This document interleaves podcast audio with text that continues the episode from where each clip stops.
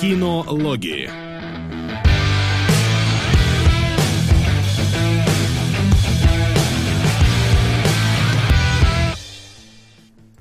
Ну что ж, надеюсь, никто сегодня не перепугался от того, что мы не вышли э, в 3 часа по Москве, потому что мы вышли Да. в 4. Но мы все-таки вышли, а это главное, я считаю. Кинологи, Да. кинологи, И- новиночки и не очень. И даже в группе Stop Game нас опубликовали, поэтому все хорошо, мы должны быть. Да, всем здравствуйте. И мы будем обязательно. И мы будем. Мы будем сегодня, мы будем Звездные войны. Мы были и будем, и были всегда Arrival. Э, Мы были в 90-х благодаря драйву, и мы будем в будущем благодаря трейлерам. Вот так. Подвязал. Подвязал. И Да. эпохи, как, как просто, как знаешь, как конференция в КВН. Вот уж где подвязочки-то тематические всегда. Ну что, есть у Да. кого-нибудь какие-нибудь новости на разогрев пока? Не перешли, да? нет, на самом деле. У меня новость, что я в очередной раз шокирован. Вот у меня такое гадкое ощущение бывает, когда ты выходишь из кинотеатра и думаешь, что так, я пытаюсь предсказать реакцию аудитории, мне кажется, что все будет хорошо, а потом такое залазишь в интернет, и ты чё- чё- почему я не Сука. понимаю, как эти люди рассуждают. Забавно, Илья что... Бровин- Бинго! Марии Не открыл больше, чем донат. Мисата, больше, чем Риц, сука, больше, чем Кару, больше, чем Рамил, больше, чем Пен-Пен, больше, чем арбузы, больше, чем Баба Дриллер, больше, чем подзалупный творожек, больше, чем Аска. Не согласен. Так давай донат на донат, а не по чатам Шкерса. На Еву. Оригинал. Это, А, видимо, Что значит оригинал? Сериал? Ну, видимо, сериал. Значит, это, видимо, в сериалоге. Окей, сейчас добавлю. Спасибо, ретард. Мне нравятся вообще наши донатеры. Ретард, даун, Ты еще не забудь про чё-то- там про пидоров и прочего. такого. сухарики, да, сухарик, кстати. Пидор Сухарик. Э, Да. Короче... Что ты там говорил по предсказанию-то? Да я грущу каждый раз. Я такой посмотрел Годзиллу в кино, выхожу и такой... Я не могу докопаться до этого фильма. Захожу в интернет, интернет докопался за меня. И вот на этой неделе у меня было то же самое со Звездными войнами. Я выхожу и понимаю, что, говоря о моем субъективном впечатлении, идеально. Просто идеально вообще. Выхожу в интернет и Ну, очень знаю. странно. Очень странно, что э, во всем мире Звездные войны полюбились, насколько я понимаю реакцию, и только, сука, в России что-то не так вообще. Реально, то есть это Потому как что бы... нас в переводе один раз световой меч назвали лазерным. Все, не канон. А, Может быть, Окей. может быть. А теперь Но я считаю, реально- что это канон, и можно говорить лазерный меч. Сам Скайуокер это сказал, чтобы вы понимали, а он знает, как это называется. Мой зашквар аннулировался. Вот, э, я просто к тому, что реально, вот сколько я не смотрел, нету никакого массированного хейта, нету никакой вот этой ненависти. Только на кинопоиске, зараза, оценка реально радикали ниже. И народу прям, ну, не заходит, а изгой почему-то заходит. Не, ну метакритик у него 86, это как бы охренеть не встать. Да, да, Метакритик, и IMDb, и томаты, и все, что можно. То есть реально всему миру фильм нравится, он не нравится только русским. Я не понимаю, как это работает. Но это действительно так. А, ЗВ говном поливают повсюду уже за эту позорную часть. Но вот я не знаю, где вы берете эти повсюду. Я смотрю все агрегаторы, какие можно просто. Я полистал где-то Reddit и не Reddit, и везде нормально я вижу. Ну как бы я хер знаю. Э, Здесь вполне может быть, конечно, искажение того, что ты ищешь какие-то подтверждающие твою точку зрения вещи, а чужие отвергаешь. Э, Есть такое когнитивное искажение, но не знаю. Ребят, правда не знаю. Но как бы берем главные мировые агрегаторы и получаем результат. Если как я писал уже в нашей статье э, на Патреоне, самый главный э, агрегатор на самом деле это CinemaScore. Потому что CinemaScore показывает э, то, что говорят люди на выходе из кинотеатра. Это даже не какой-то вот прям агрегатор-агрегатор, это стоят специально с бумажечкой и записывают реально. Ну, это тоже, ты понимаешь, такой статистический срез в одной стране. А, да, именно в одной стране, безусловно, но у Star Wars The Last Jedi А, у мамы F все, что нужно знать об американском зрителе, но реально, а и я, я не знаю, какой все, какой чё там и вообще. Я на самом деле э, не, ну, не вижу столько хайпа вокруг Звездных войн, как было с предыдущим эпизодом, что, ну, с одной стороны, очевидно и понятно, а с другой стороны, хайп-то вроде бы есть. Просто он как-то проходит мимо меня. Угу. Вы вообще чувствуете, а, слушай, вот, прости, меня уели в комментариях. Действительно, score 5 на метакритике. Ну, user score на метакритике, да, но это такая себе фигня, потому что там очень мало людей. Там про лутбоксы что-нибудь пишут, просто может да, быть, там... Сейчас я открою негатив и полистаю. Тем более здесь есть даже не по-английски, он пишет. А это не считается. Мнение не английских зрителей, это как бы, они же не люди. Нет, я просто к тому, что, ну, это хрен знает, что за выборка такая. Так, тут на самом деле везде, где по нулям, тут все со спойлерами. Ну-ка, худший фильм Звездных войн. Поверить не могу, очень плохо. А, история вообще не имеет никакого смысла. А, я ждал. А, я ждал, что здесь вместо люка написано лак, типа удача. А, что Люк покажет свои способности, но этого не было, и 0 баллов. Ну, как бы охереть. Конструктив, да? Да, неплохо. Вот, поэтому, ну, такое не, не очень себе канает. А мета 86 от критиков... Вообще, мы что-то сразу пошли обсуждать Звездные войны, давайте как бы придерживаться сценария. Пока мы просто обсуждаем э, оценки Звездных Да мы и до этого дойдем, я думаю. Давайте сперва обсудим э, корот, там буквально коротенько и навье, Давай. скажем, анонс навья, а потом уже перейдем к звездным Сука. войнам. Трейлеры. На самом деле у нас сегодня только один трейлер, и он довольно-таки слабо репрезентативный, скажем так, поэтому Сука. я... Сейчас. На короля льва. Килибрыч, как тебе сцена с утюгом в ЗВ? Тихо, тихо, это, спо... это самый главный спойлер вообще фильма. Вот. А, единственное, что у нас там толком есть э, в группе, в паблике кино, нижнее подчеркивание, логи, это Дзюнзиито а, и анимализация его э, хоррор-коллекции. Но, скажем так, сам ролик мало э, какой репрезентативный, поэтому я там покачал всякие интересные картиночки, которые вы можете пронаблюдать сейчас на экране из некоторых его работ. А, советую не кушать перед этим. Вот. И сперва спрошу у ребят, которые там буквально чуть-чуть посмотрели и, скорее всего, ничего не знают об этом э, авторе. Что вот у вас? Как, как, как... Я уже знаю все об этом авторе, потому что я миллион раз его с тобой обсуждал, и я дико хочу. Когда-нибудь я обязательно почитаю его в оригинале, даже, может быть, не буду дожидаться, в конце концов. Теда Чана я начал читать раньше, чем мы запланировали разбор Райвела. А, да, а, хороший, крутой, очень жду. А, Кадзима, очевидно, у него спер идею с младенцем, прям вот да. один... Не, не только с младенцем. Там Хорошо. Много чего. Солод, как? Я ничего не понял. Ну, это нормально, ты не должен был ничего понять. Ну, так чисто. Ну, не знаю, у меня отвращение не вызывает, восторга тоже. Понятно. В общем-то, что такое это за экранизация?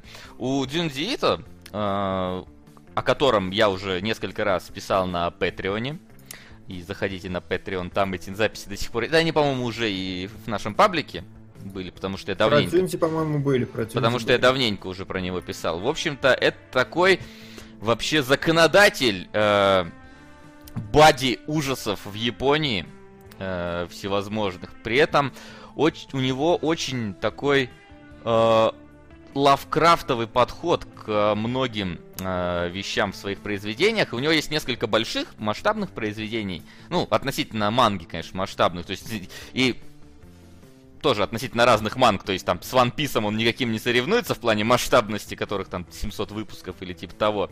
Но э, у него есть как бы, скажем так, полнометражные истории, Э, и так называемые наборы рассказики по там 30 страниц, условно говоря, э, посвященные абсолютно разнообразной тематике.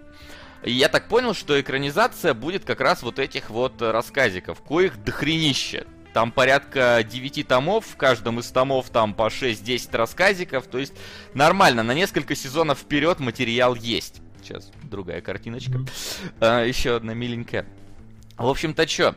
А, несмотря на те ужасы, которые я вам тут сейчас демонстрирую, Дзюнзит на самом деле очень своеобразный автор.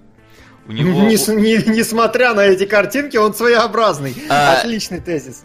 Ну как, я имею в виду, что у него очень такой не... Э, неоднородный подход к э, своим произведениям, потому как если вы сейчас видите довольно детальные какие-то прорисованные жуткие вещи, то он не всегда так делает. У него такая прорисовка только на очень важных вещах. Легенда о пианисте. Спасибо. Да, спасибо. Вот, и поэтому его визуальный стиль, он достаточно прост на самом деле. А, под, кроме вот этих некоторых штучек. Uh, и поэтому, когда я увидел, что именно будут экранизировать его же собственный визуальный стиль, то есть по трейлеру понятно, что будут прям использовать, uh, ну, чуть ли не дословно цитировать его мангу. Uh, дословно, причем даже в плане вот того, как это все нарисовано.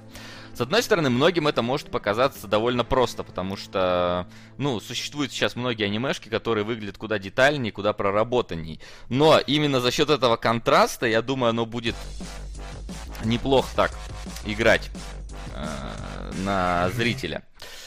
И последняя картиночка, которую я тут нашел. В общем-то, сука! Я настоятельно рекомендую всем любителям ужаса поставить себе на карандашик это дело. А при желании там пойти и почитать вот эти хотя бы маленькие какие-то рассказики, потому что они очень э, сильно отличаются друг от друга. У него там разве что есть некоторые повторяющиеся темы, но это скорее повторяющиеся персонажи. Там тоже истории про девочку Томио, которая будет в э, этом в этом сериале. Их там порядка что-то 10-15 отдельных рассказов. Бедная но... девочка. А, да, бедная. Знаешь, что с этой девочкой происходит? Она обладает... Она обладает... Да я тебе расскажу. Там как бы ну, сам-то цимис такой простой. Она обладает уникальной особенностью. Она влюбляет в себя любого мужчину, который на нее посмотрит, но при этом этот мужчина со всей силы хочет ее убить всегда и самыми жуткими э, способами с ней расправляется, и после этого она снова оживает. А, ну Слушай, так это, это, это описание моей личной жизни, на самом деле. Поэтому тебе и будет интересно посмотреть, мне кажется, на, на, на себя со стороны. Да. Вот. А, я думаю, что как раз поскольку сериальчик стартует в январе, я сейчас э, думаю плотненько успеть засесть за то, чтобы сделать полноценный видос по Дзюнзиита, который я хотел сделать, спойлеры, еще весной. Но mm-hmm. мне кажется, сейчас самое то время попробовать это сделать и рассказать как более подробно про этого автора. Потому что он имеет отношение не только к мангам, не только к аниме. Сука! Специально для Келебро фильм, в котором не последнюю роль играют костюмы и мебель, точнее их цвет. На герой Джаны Моу. Видимо, что-то опять северокорейское. А, герой, по-моему, господи, не с Джеки Чаном ли фильм на самом деле? Я могу ошибаться. Сейчас посмотрю. А, либо с Джеки Чаном, либо с Джетом Ли. Посмотри, а, спасибо большое. Какого он года? Огромное. Второго, да? Второго. Но, явно не 16-го, потому что это с Биланом. Возможно, там и играет, конечно, роль. Костюмы и мебель, но не Билан. Костюмы и мебель, но не Билан, да. А, в общем, герой у нас на первое место вылетает. Ура! Стремительно. Спасибо, сэр. Спасибо. Да, то есть, э, потому что этот автор имеет отношение не только к мангам и к аниме и к всему подобному, но и к, к нашей любимой и дорогой игровой индустрии. Причем... К нашей любимой рубрике Кадзима. И, Кад... В... и к любимой рубрике Кадзима тоже. Ну, у даже... Дудя есть рубрика Оксимирон, у нас есть рубрика Кадзима, судя по всему. Сука! На следующей неделе обсуждаем вот земляничную поляну. Без вариантов. Ну, посмотрим, может и без вариантов. Посмотрим обязательно. Спасибо, вот. Анатолий. Да, Благодарим. Вот, поэтому такие дела. Более подробно уже как-нибудь, я говорю, ближайшее Земляничная время. поляна вырывается на вторую позицию. Прекрасно. Отлично. Есть ну, что чего? добавить?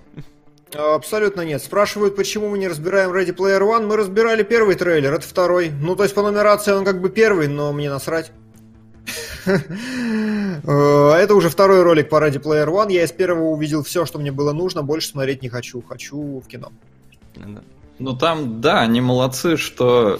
Я сейчас без спойлеров для Димона. Но книга, на мой взгляд, немножко страдает тем, что там все-таки довольно такие ну, старые вещи. Там отсылки к 80-м годам. И это чуть-чуть для современных, там, подрастающего поколения, для нашего поколения, это все-таки чуть-чуть уже такая ушедшая эпоха, которую мы не застали. Но в трейлере там есть современные отсылки, которые понятны вот. современному зрителю, да. и это я считаю да хорошо. Там на постере этого трейлера, блин, трейсер из Overwatch стоит в центре. Ну вот что, да. Что говорить уж.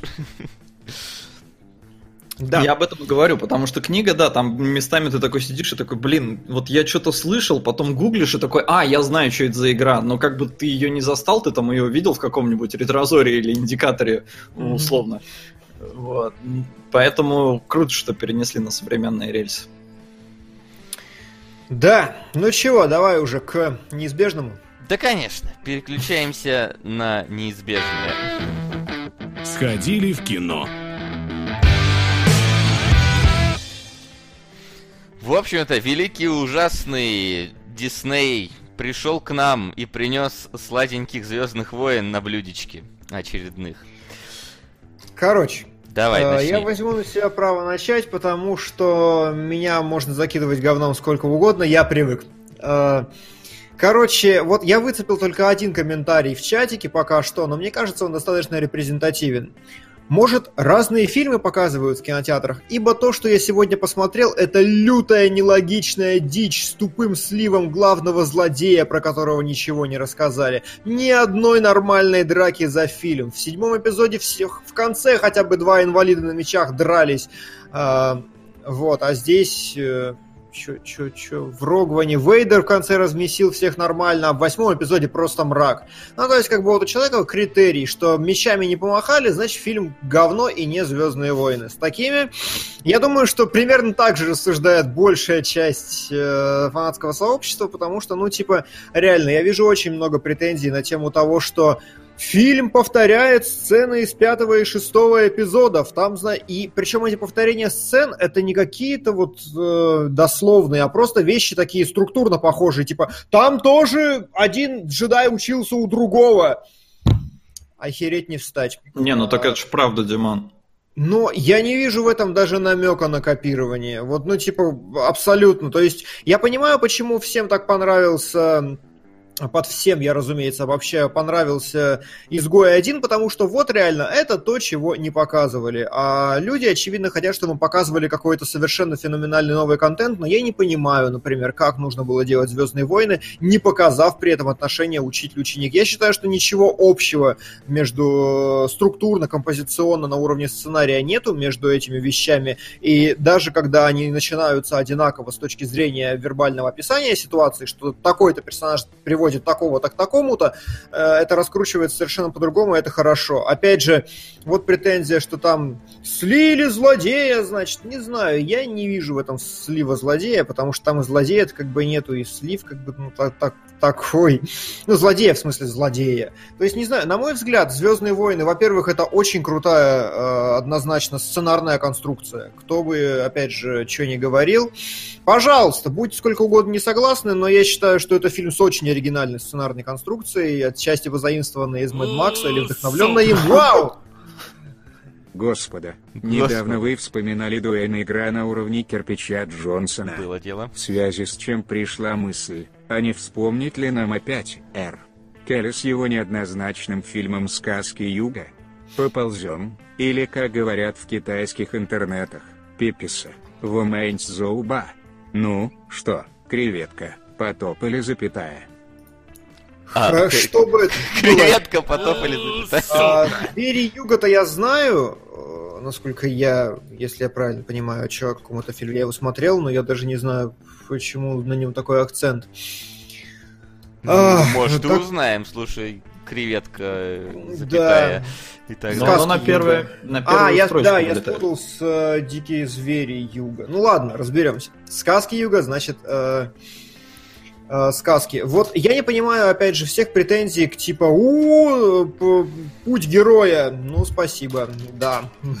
Где же мы не видели-то еще пути героя? Ой, повторение, ой, кошмар. Короче, э, очень интересный сценарный конструкт. Я в этом во всем вижу действительно хороший, интересный. Я вижу очень хороший складный сценарий, и я не докапываюсь э, до каких-то вот вещей. Он складный на уровне идей, он складный на уровне метафор. И инсайды, которые говорит, э, не буду произносить вслух спойлер, э, инсайды, которые говорит спойлер, вообще очень крутые, меня прям размазало. На мой взгляд, очень талантливый и умный сценарист их э, сочинил, потому что эта вещь очень неоднозначная.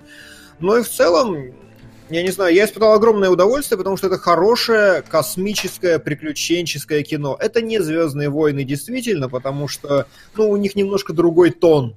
Это немножко не то же самое, что старая трилогия, но я исключал, испытал исключительно положительные эмоции. Я вижу вот за этим исключительно талантливое, очень старательное, очень продуманное кино, претензий к которому у меня абсолютно нет. Но в моей системе ценностей. На я вашу я как бы не претендую. Скажу некое более среднее такое мнение, потому что мне э, прошлые Звездные войны, я на них уснул. Ну, то есть, прямо сказать, что после того, как Э, произошел там стычка на корабле с этим осьминогом, я уснул приблизительно до смерти Хана Соло.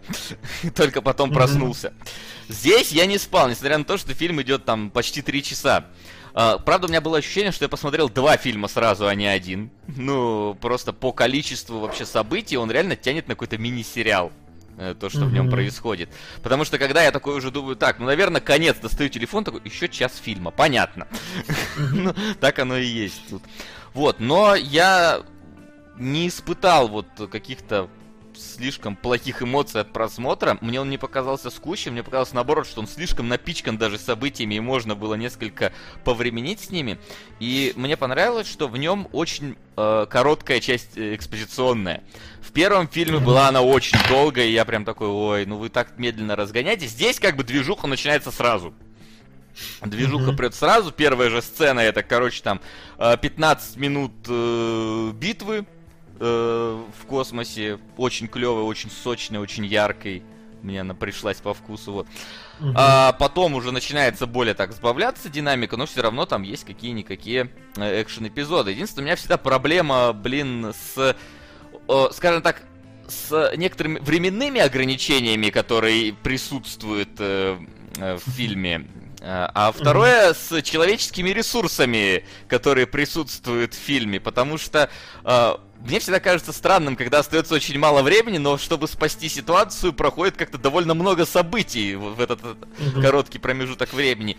А еще хлеще, когда нам показывают, как, э, условно говоря, малочисленное сопротивление уничтожают пачками, но оно почему-то оставшееся имеет какое-то значение, хотя там остается человек 20, наверное, всего, если посчитать. У меня всегда с этим проблема. Здесь это также было, а, но, скажем так, я, я, я смирился с этим, потому что это Звездные войны. Это как бы, ну, это развлекательное кино ты, ну, как-то можешь ему прощать какие-то вещи. Оно сделано просто на то, чтобы оно визуально и нарративно было захватывающим. Поэтому так оно и сделано. Mm-hmm. Поэтому так оно и есть. И мне не надо там, знаешь, искать супер логику. Э, я даже готов простить то, что коротенечки спойлеры с самого начала фильма, вот позвольте мне, когда одна из героинь в бомбардировщике лежит в открытом космосе просто с открытым бомболюком и дышит. Ну, то есть, как бы... Слушай, ну там нормально. же эти щиты и все остальное. С самого начала же всегда была какая-то голографическая пленка, через которую нельзя проходить и которая... Слушай, ну там открытый, вакуум. мать его, космос через не знаю, я произ... забил я, хер. Я есть. тоже забил хер, но я просто смотрю такой, ну как-то оно смотрится слишком, слишком неправильно немного. Ну ладно, это не важно на самом mm-hmm. деле. Важно немножко то, что действительно это не совсем э, Звездные войны, потому что они стали э, вот здесь какими-то слишком юморными. Ну, то есть, э, оно казалось бы, тут есть, да, такие серьезные, суровые моменты, но при этом что-то какого-то вот этого нелепого юмора стало как-то слишком... Ну, то есть каждый пришелец сделан так, чтобы он у тебя вызывал какой-то клоунский смех просто. Мне восьмой эпизод понравился. Лучше, чем седьмой эпизод, бесспорно. Жаль, Канта Байта, планета казино, было мало. Сцена с тараном в космосе, шикарная. Для меня фильм 7-10. На Полярный экспресс. Спасибо. Спасибо. То есть, э, у Спасибо, меня... там сейчас еще прилетит. А, да, вижу. Только не в мою смену. Это, я так понимаю, на земляничную Ну, ты проверяй там, да. Да. А, Она вырывается на вторую строчку. Отлично. Вот, собственно, э, к к этим как бы всем вещам придираться мне не хочется. И, но мы в спойлер-зоне, которую мы запишем завтра, скорее всего, потому что сегодня Да. у нас еще стрим по GTA. А, вот, мы там, я там расскажу еще несколько сцен, и ту самую сцену, которая у многих, я думаю, вызвала пригорание, у меня тоже. Ну, не то, что пригорание, Ну, кстати, да, друзья, самое время подписаться на Patreon, потому что вот этому фильму нужна спойлер-зона. Ему реально нужна И спойлер это будет спойлер-зон на час, потому что фильм там не короткий, Да. и действия там много. Но я говорю, здесь вот какое-то такое ощущение, что вот все создано для того, во-первых, чтобы продавать потом фигурки. Именно сказки Юга 2006 года. Хорошо. Да, и героя я тоже люблю. Да. В главных ролях там Джетли, Лилиндзи, был у меня в планах на донаты, но раз такое дело, то и на него скину. Фильм повествует о Цинь Шихуанде, буквально первый император Цинь, Инчжен, и о наемном убийце Цзинька. Смотрите, наслаждайтесь. Так это куда? Спасибо. Ну вот это, вот я так понимаю, что Юга, На героя сказки всё-таки? Юга. Они Не, ну тут, ну раз на такое героя. дело, то и на него скину. А, Или да, тогда вы поделите. скинули героя. Тогда на героя, героя. да. Окей, тогда герой вырывается вместе со сказками на вторую позицию. А, Сколько стоит подписка на Patreon, чтобы послушать спойлер-зону? 2 бакса, а так максимум 3 бакса. Ну, ребята, Ну, ну, то 3 есть бакса. 150 рублей максимум. Там, Ну, За месяц. да, Да. за месяц. Вот. Вот, и, собственно, что? Я говорю, во-первых, там все персонажи новые, соз- ну, такие, знаешь, вот э, левые вот, пришельцы созданы для того, чтобы, не знаю, там, потом игрушки делать какие-то милые, вот из тех, с которым там Чубака сидит, из вот этих Это вот, обязательно. из вот этих вот лисичек вот морозных, которые там, ну, просто вот, ну, как бы, они для, просто ты знаешь, сделаны... Нет, А ну, у меня нет с этим проблем. нет, погоди, я как бы не говорю, что это Хорошо. проблема. Я описываю Мгм. просто э, какой-то отход от, э, не знаю, первоисточников. Потому что Мгм. там это делалось, ну, явно не для маркетинговых продаж, вот этих вот, знаешь, все Мгм. пришельцы делались. Там это делалось, потому что Лукас, э, Лукасу хотелось это показать. Он же не про- планировал, что это будет супер франшиза. Даже студия не думала, что Звездные войны так выстрелят. Почему права-то у него, собственно, и остались. То есть там это он делал просто потому, что ему хотелось создать уникальный мир. Здесь это сделано просто для того, чтобы потом Дисней мог продавать эти игрушки. Это неплохо, но это как бы отха- отхождение от, э, скажем так, политики лукасовской. А второе, это то, что я говорю, всех инопланетян делают какими-то клоунами. То есть я помню, как были там вот эти вот пустынные чуваки, которые там с Тебе говорят, что эвоков придумали только ради этого. ну, Эвоков, да, это, но Эвоков это уже шестой фильм. Против Эвоки это главный вообще просер, по-моему, всех вот этой классической трилогии, про которые говорят все. Здесь этих Эвоков четыре штуки можно насчитать за весь фильм. Это какие-то кони, это вот эти вот чувиковские чуваки, которые с ним ходят, это лисы, и да еще там кто-то есть уже, наверняка был, сейчас не Мгм. вспомню. Вот, и то, что я говорю, вот все эти пришельцы, они вот реально какие-то супер комично сделаны. То есть я говорю, были раньше вот эти вот пустынные чуваки там какие-нибудь, какие-то дроиды непонятные, но здесь прям, ну вот каждый это клоун. Просто здесь, э, извиняюсь, первая вставка, когда Рэй и за, за- за люком там идет, там вообще какой-то, я не знаю, цирк Дюсалей просто устраивается в этом Мгм. во всем. И как-то, я не знаю, ну, оно слишком в какую-то комедию превращается. По настроению. Это не проблема, но я понимаю, почему из-за этого могут возмущаться люди. Ну, просто потому, что вы устраиваете цирк из Звездных войн. А они все-таки, ну, не совсем цирковое представление. Опять же, это вспоминается легендарная цитата Аршавина. Она вообще очень применима ко всему этому фильму. Я так понимаю, что реально 90% критики Звездных войн, они идут по логике Аршавина. Ваши ожидания это ваши проблемы. Если у вас нет ожиданий, ну, мне кажется, у вас не должно быть таких больших претензий к фильму. Хотя вот люди докапываются к логике, я просто этого делать не умею. Реально. У меня, ну, нету такого критерия докапываться к логике нигде и никогда, кроме, сука, Звездных войн, Звездных войн изгоя. Нет, Вот мне, не мне кажется, знаешь, вот, вот э, можно док- вот, вот где не надо докапываться к логике, так это в Звездных войнах. Ну, то есть, понятное дело, что там совсем уж какой-то дебильный поступок. Хотя он тут есть э, совсем дебильный поступок, как по мне. Э, но это мы в спойлер-зоне обсудим. Вот. Там еще можно докопаться до логики. Но в Звездных войнах как-то такое, ну это ж развлекательное. Это, это сцены ради сцен, просто чтобы было красиво. Просто... Короче, м, Ну, да, короче, давай ты. э, форсаж это, короче. То есть тоже тут, тут придираются, там типа мины падают вниз в космосе и говорят, что, мол, мол, типа не задавали им направление, хотя мне кажется, задавали. Во всяком случае, в сцене мне показалось, что они падают именно благодаря поступательному движению, а не под силой притяжения. Но это, короче, все мелочи. Во-первых, по поводу э, всяких этих зверюшек, которые потом к игрушкам будут сделаны. Сделано это уже очень давно. Эвоки это, да, отличный пример, потому что Звездные войны это медиа-франшиза, которая приносит больше денег вне фильмов, несмотря на какие-то колоссальные кассовые сборы, потому что игрушки продаются очень хорошо. Они есть там и в Лего контракт, и просто всякие фигурки, их тьма, тьма тьмущая. Так что, ну, это абсолютно понятно, что они будут вводить таких животных новых, э, чисто... Просто, э, я просто добавлю, понимаешь, эвоков, как минимум, у них была какая-то функциональная необходимость во вводе. Здесь вот, например, ч- чува- э, с чубаковскими чуваками они просто ввели, чтобы они были. Лисы в целом, лисы в целом тоже введены. У них Нет, там лисы лисы- роляют. У них роляют, но признайся, это не то, как роляли эвоки. Ну, то есть. э, Ну, то есть, а, фиг им пытаются давать какую-то функциональность, но она такая чисто. Визуал Ну, преобладает в данном случае, мне кажется. А, спрашивают меня, зачем нужна сюжетная линия с Фином, ведь она ничего не дала. Ну, не знаю, на мой взгляд, она дала, она вполне э, привела ситуацию к вполне определенному положению. Она может быть, э, ну и опять же, она роляет и в концовке, и все остальное. Не знаю, у меня нет к этому претензий. А, действительно, у меня возник Для такой момент. азиатского что- рынка она нужна. Для азиатского рынка тоже, возможно. Для феминистского рынка она роляет. Да там весь фильм для феминистского рынка роляет. То есть, у меня с этим тоже проблем не было, но вот мы с Инной сидели, она говорит, ой, а чё у них все, типа, это, все женщины в командовании вообще? Да, есть. Толстые люди тоже нуждаются в Вообще, у повстанцев нету красивых женщин, что за дела? Там все какие-то такие, знаешь, ну... Ну а это нормально, это, э, понимаешь, э, все красивые женщины, они конъюнктурные, они как бы нормально, а как только ты страшный родилась, все, повстанец, сразу, я Эма, я Ска, я Год, вот это вот вся история. Ни одной красивой бабы в субкультуре не видел ни разу вообще в своей жизни. Э, Но это ладно.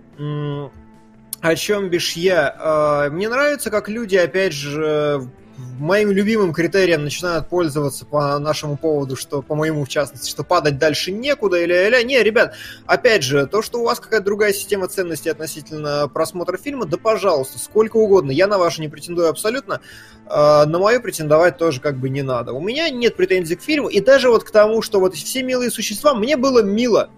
Мне большего и не надо. То есть мне насрать, зачем они их вводили, мне было мило. Мне, ну, не то чтобы прям э, насрать, что сюжетная линия Финна оказалась не такой полезной, как могла бы быть, но э, они выполнили программу развлекательную благодаря ней. То есть можно было бы снять что-то абсолютно феноменально новое во вселенной Звездных войн и реально сделать это Мэд Максом, но тогда э, более широкая аудитория осталась бы недовольна. Не вот эти вот фанаты, которые что-то там ждут, что-то еще, а люди, которые пришли посмотреть на хорошее космическое приключение с массой задников красивых, с декорациями, с какими-то новыми существами и всем-всем-всем. Вот этого всего навалили горы. Я на все насмотрелся с огромным удовольствием и доволен. То есть я предполагаю, что критерий оценки, я про это много раз говорил, должен быть идентичен творческой задаче. И Разумеется, Звездные войны не ставят творческую задачу стать фильмом на тысячелетие. Это весьма сиюминутный продукт. Он просто выдерживает очень хорошую планку качества. Да. С точки зрения сценария, всего остального, у меня нет претензий, а я возьму на себя смелость утверждать, что я что-то да понимаю все-таки в кинопроизводстве, именно в кинопроизводстве, в каких-то структурных вещах. И все очень здорово сделано. Но это не претендует на то, чтобы быть Arrival, например. Это То есть- очень-очень грустно звучит, то, что ты говоришь, что Звездные войны это синеминутный фильм, при том, что оригинальная Вот трилогия это. фильм на века. Вот, Ну, вот в а- этом проблема новых Звездных войн. Слушай, ну я не вижу в этом прав... Воу! Всем привет, господа. Дима, что-то давненько ты ко мне не заходил. Точка, точка, точка, не надо так. А донат на господин И А, господин не Никто надо. вырывается на первую позицию. Ну, Ничего вообще. Макс, я к тебе приду через недельку примерно, мы с тобой договаривались, поэтому нормально. Ты мне еще подкрасти обещал. Не, я как бы понятно, что типа этот не пытается, просто понимаешь, вот его предшественник пытался, и он стал. А, и когда мы сейчас, ну вот, когда сейчас публика, которая вот, да, там, фанатела от Звездных войн, которая ждала продолжения, там, знаешь, когда вот на первый эпизод все хайпово шли, думая, что наконец-то Звездные войны, мы снова увидим их, и в итоге там все разочаровались, потому что это оказалось не такими э, запоминающимися фильмами. Э, та же ситуация сейчас и здесь. Хотя, возможно, тогда сыграло то, что это было в новинку, сейчас не в новинку. Но это продолжает играть не на руку Звездным войнам. Я сейчас э, не говорю свое мнение относительно фильма, потому что я и те-то на самом деле, ну, не фанат, смотрю так, ну да, прикольно было смотреть, не пересматривал там, ну, ну, может, несколько раз пересматривал, но не так активно, как многие вот там фильмы до этого. И, но это определенно как раз вызывает этот самый негативный фон относительно нового фильма, потому что это действительно сиюминутное зрелище. Это красивое зрелище. Это на, очень э, там с выдумкой сделанное зрелище. Это, это милое зрелище. Но это вот э, не вызывает у людей тех чувств, которые они, наверное, хотели бы от Звездных войн. Может, в этом проблема. Но опять подводим все к тому, что ваши ожидания ваши проблемы, но я не разделяю вашего, я не знаю, вам прям зашло, я чуть не уснул. Фильм длинный, он повторяет некоторые вещи из пятого и шестого эпизода, и даже, Димон, если ты с этим не согласен, там прям параллели виднеются, и то у них просто, к счастью, исход чуть-чуть иной. А, Иначе это был бы вообще фейспалм. Так в этом и суть, что у них другой исход. В этом как бы... А почему и теми замес. же-то приемами? Почему теми же-то... э, э, Ну, прям вот один в один. Прошлый фильм один в один, и Слушай, этот ну, тоже повторяет, просто он... предметно поговорим в спойлер зоне, Хорошо. там А. один в один. Вот. А Плюс фильм реально длинный. И моя, пожалуй, главная к нему претензия, это я уж не знаю, там, к логике, не к логике и прочее, но, короче, сила в этом фильме стала какой-то магией, от которой ты понятия не имеешь, что ожидать. Погоди, так это же было всегда. Ну, не скажи.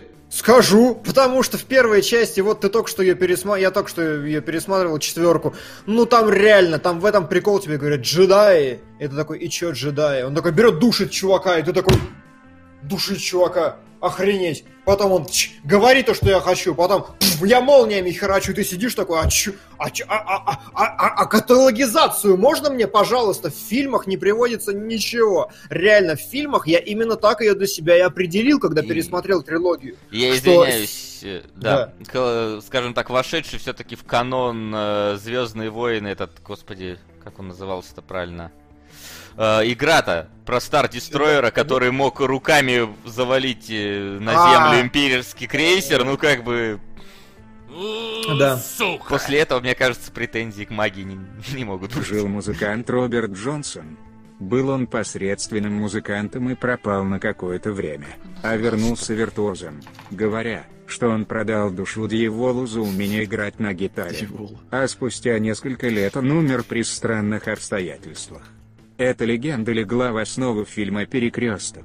Спасибо. Спасибо. Спасибо. Да, По поводу Старкиллер, того... не Стар Дестройер. Ну, Старкиллер, неважно. Я очень рад, искренне, что Дисней признал не каноном все, что есть вокруг Звездных войн.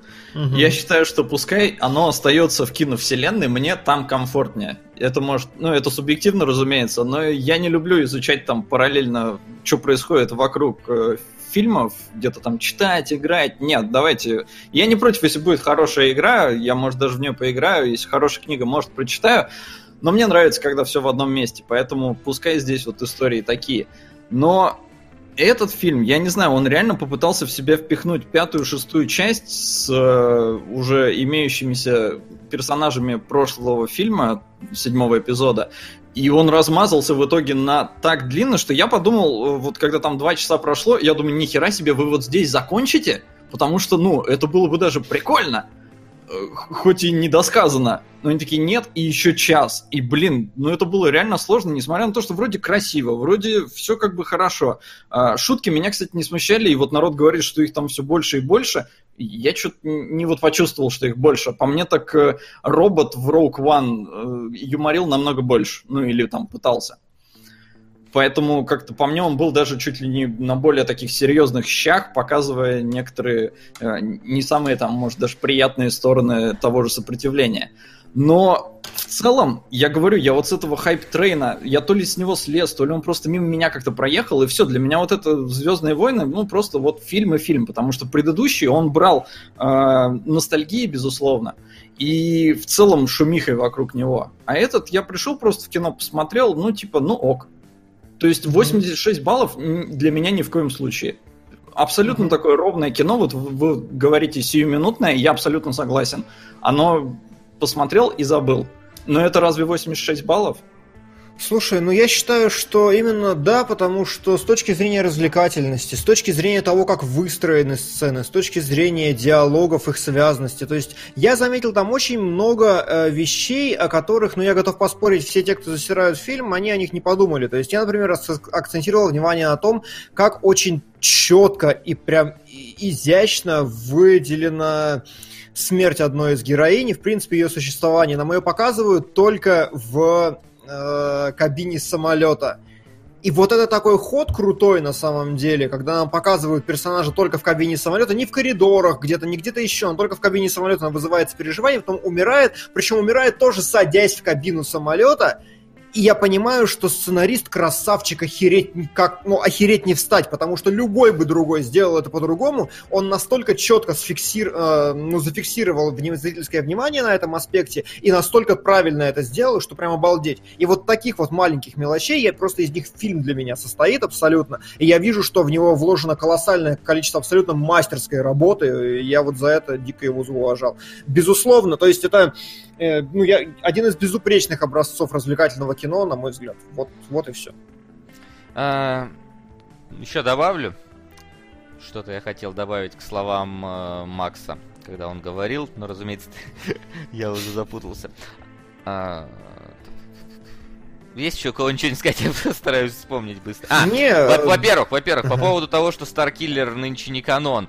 А, нынче, да, не канон, но раньше он являлся каноном. И в старом, старые фильмы с использованием старых сил как бы подразумевали, что может существовать персонаж, который уронит э, звездный крейсер имперский. Так что угу. раньше, раз он был каноном, сейчас хер с ним не канон. Но ну, как бы де- действие силы и тогда было несколько превышающим, возможно, Хорошо. ощутимые лимиты. Хорошо, даже если это было раньше. Раньше меня это не смущало, а тут я немножко охерел. Меня это выбило из колеи. Я, я вышел из баланса равновесия, так сказать. Mm-hmm. И, ну, как- как-то вот это стало, да, типа, ой, да это магия, сейчас вот все будет решаться с помощью нее, и это не очень прикольно. На мой взгляд, это просто не очень изящно. А, а так, ну, ну, пускай будет, да, ну, есть и есть. То есть, вот на самом деле, э, сцена, от которой больше всего у всех бомбит, а, у меня от нее не очень бомбит. Ну... От бомбежки бомбит у всех, что я видел. Нет, а, нет вот бомбежки. Ну ладно. От друг... У меня а, другое, бомбежки. Что еще я вижу, тоже очень распространенная претензия. Вселенная седьмых-восьми эпизодов схлопнута до конфликта двух маленьких сторон. Масштаба не чувствуется, не знаю. Опять же, мне было охерительно. Реально, вот от композиции восьмого эпизода, от фильма, мне было охерительно абсолютно. Потому что они умудрились э, замкнуть все в настолько маленькое пространство, где настолько высока высока ставка за проигрыш, что я, как, ну, опять же, ценитель правильно сделанного сценария, дико заугорел. Просто Для вот, меня... Как... Ага. Для меня скорее проблема, знаешь, в чем? В том, что Uh, вот, знаешь, есть такое вот ощущение, у меня такое ощущение вызывает, например, uh, Resident Evil, похожее, ощущение mm-hmm. того, что победа никогда не будет достигнута.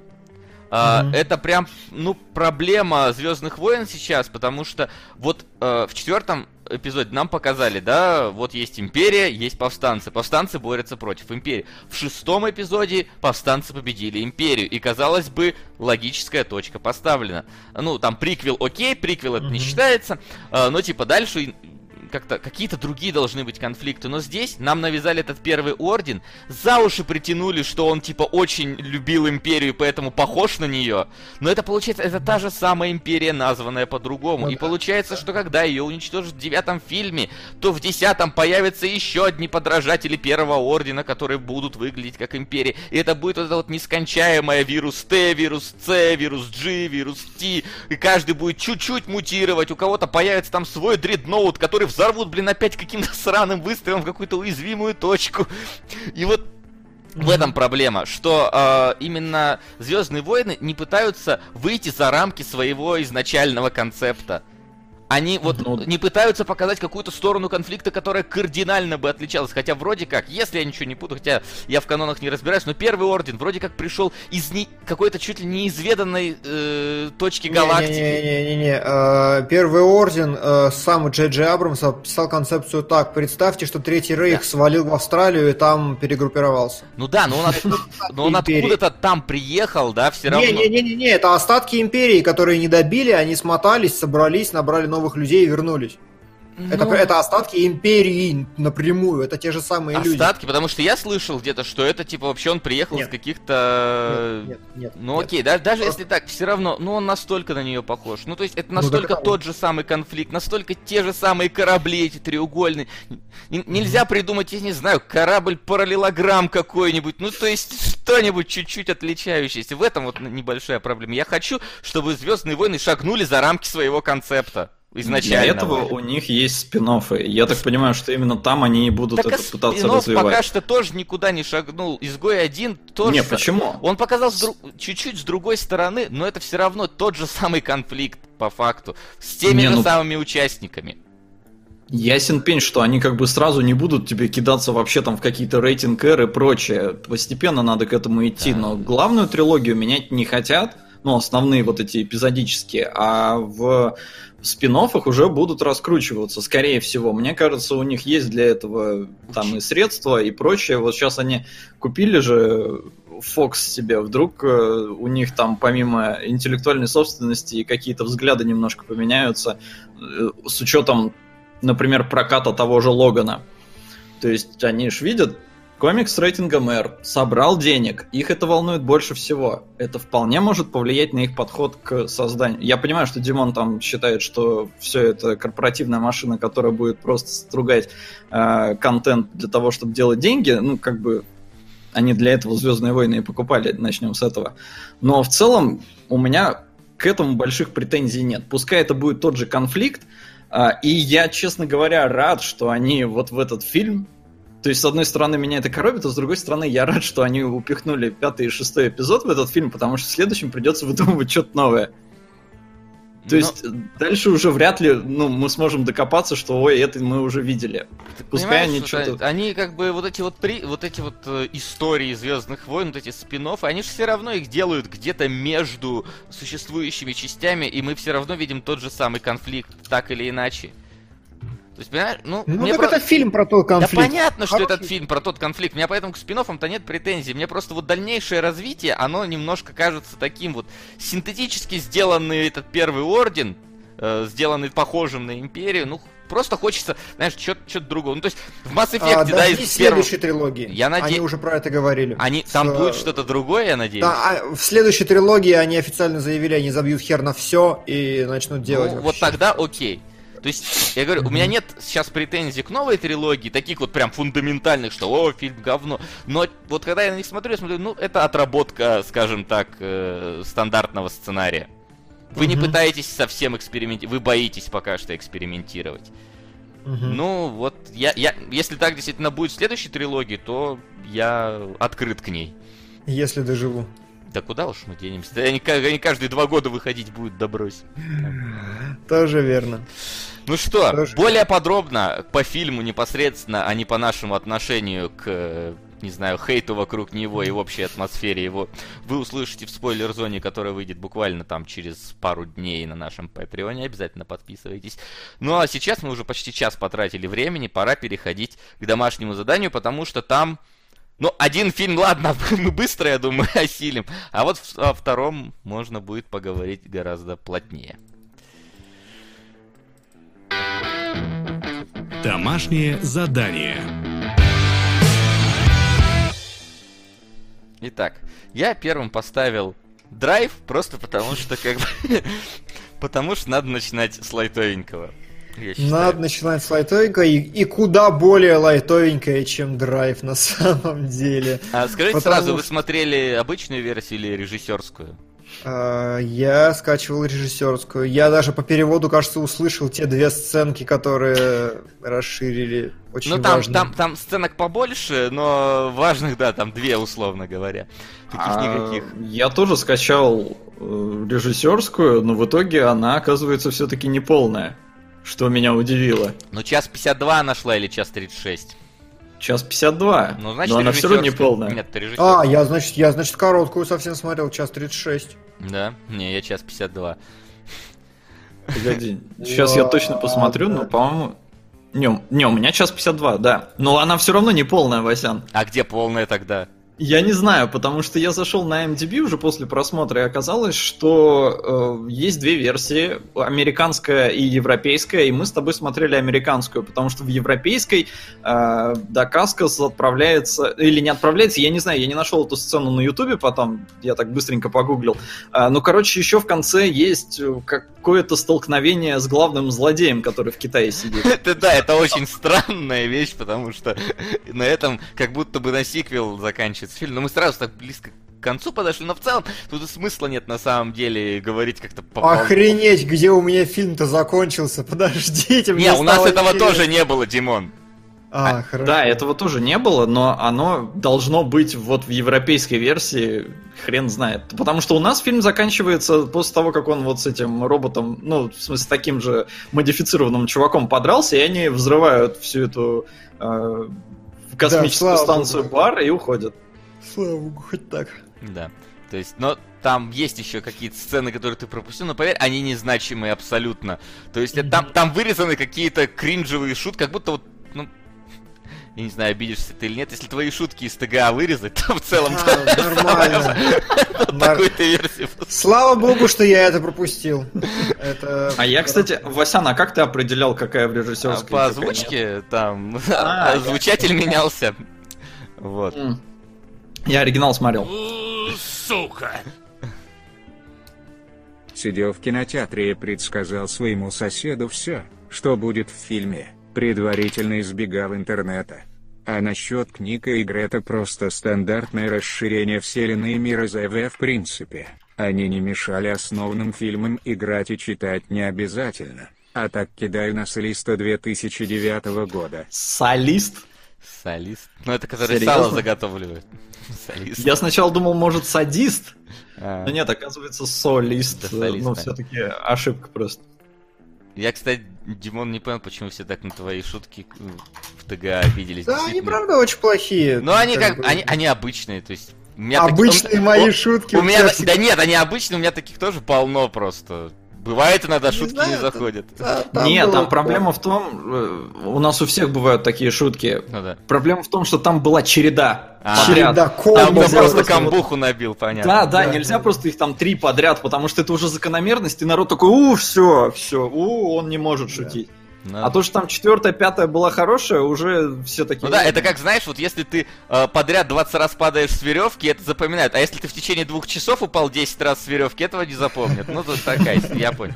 Да, да.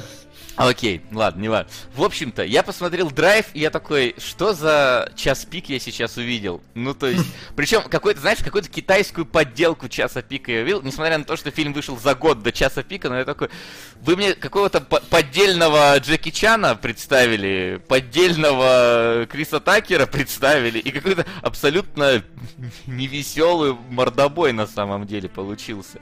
Ну, то есть... э, А, да. Ты не в курсе, кто такой Марк Дакаскас?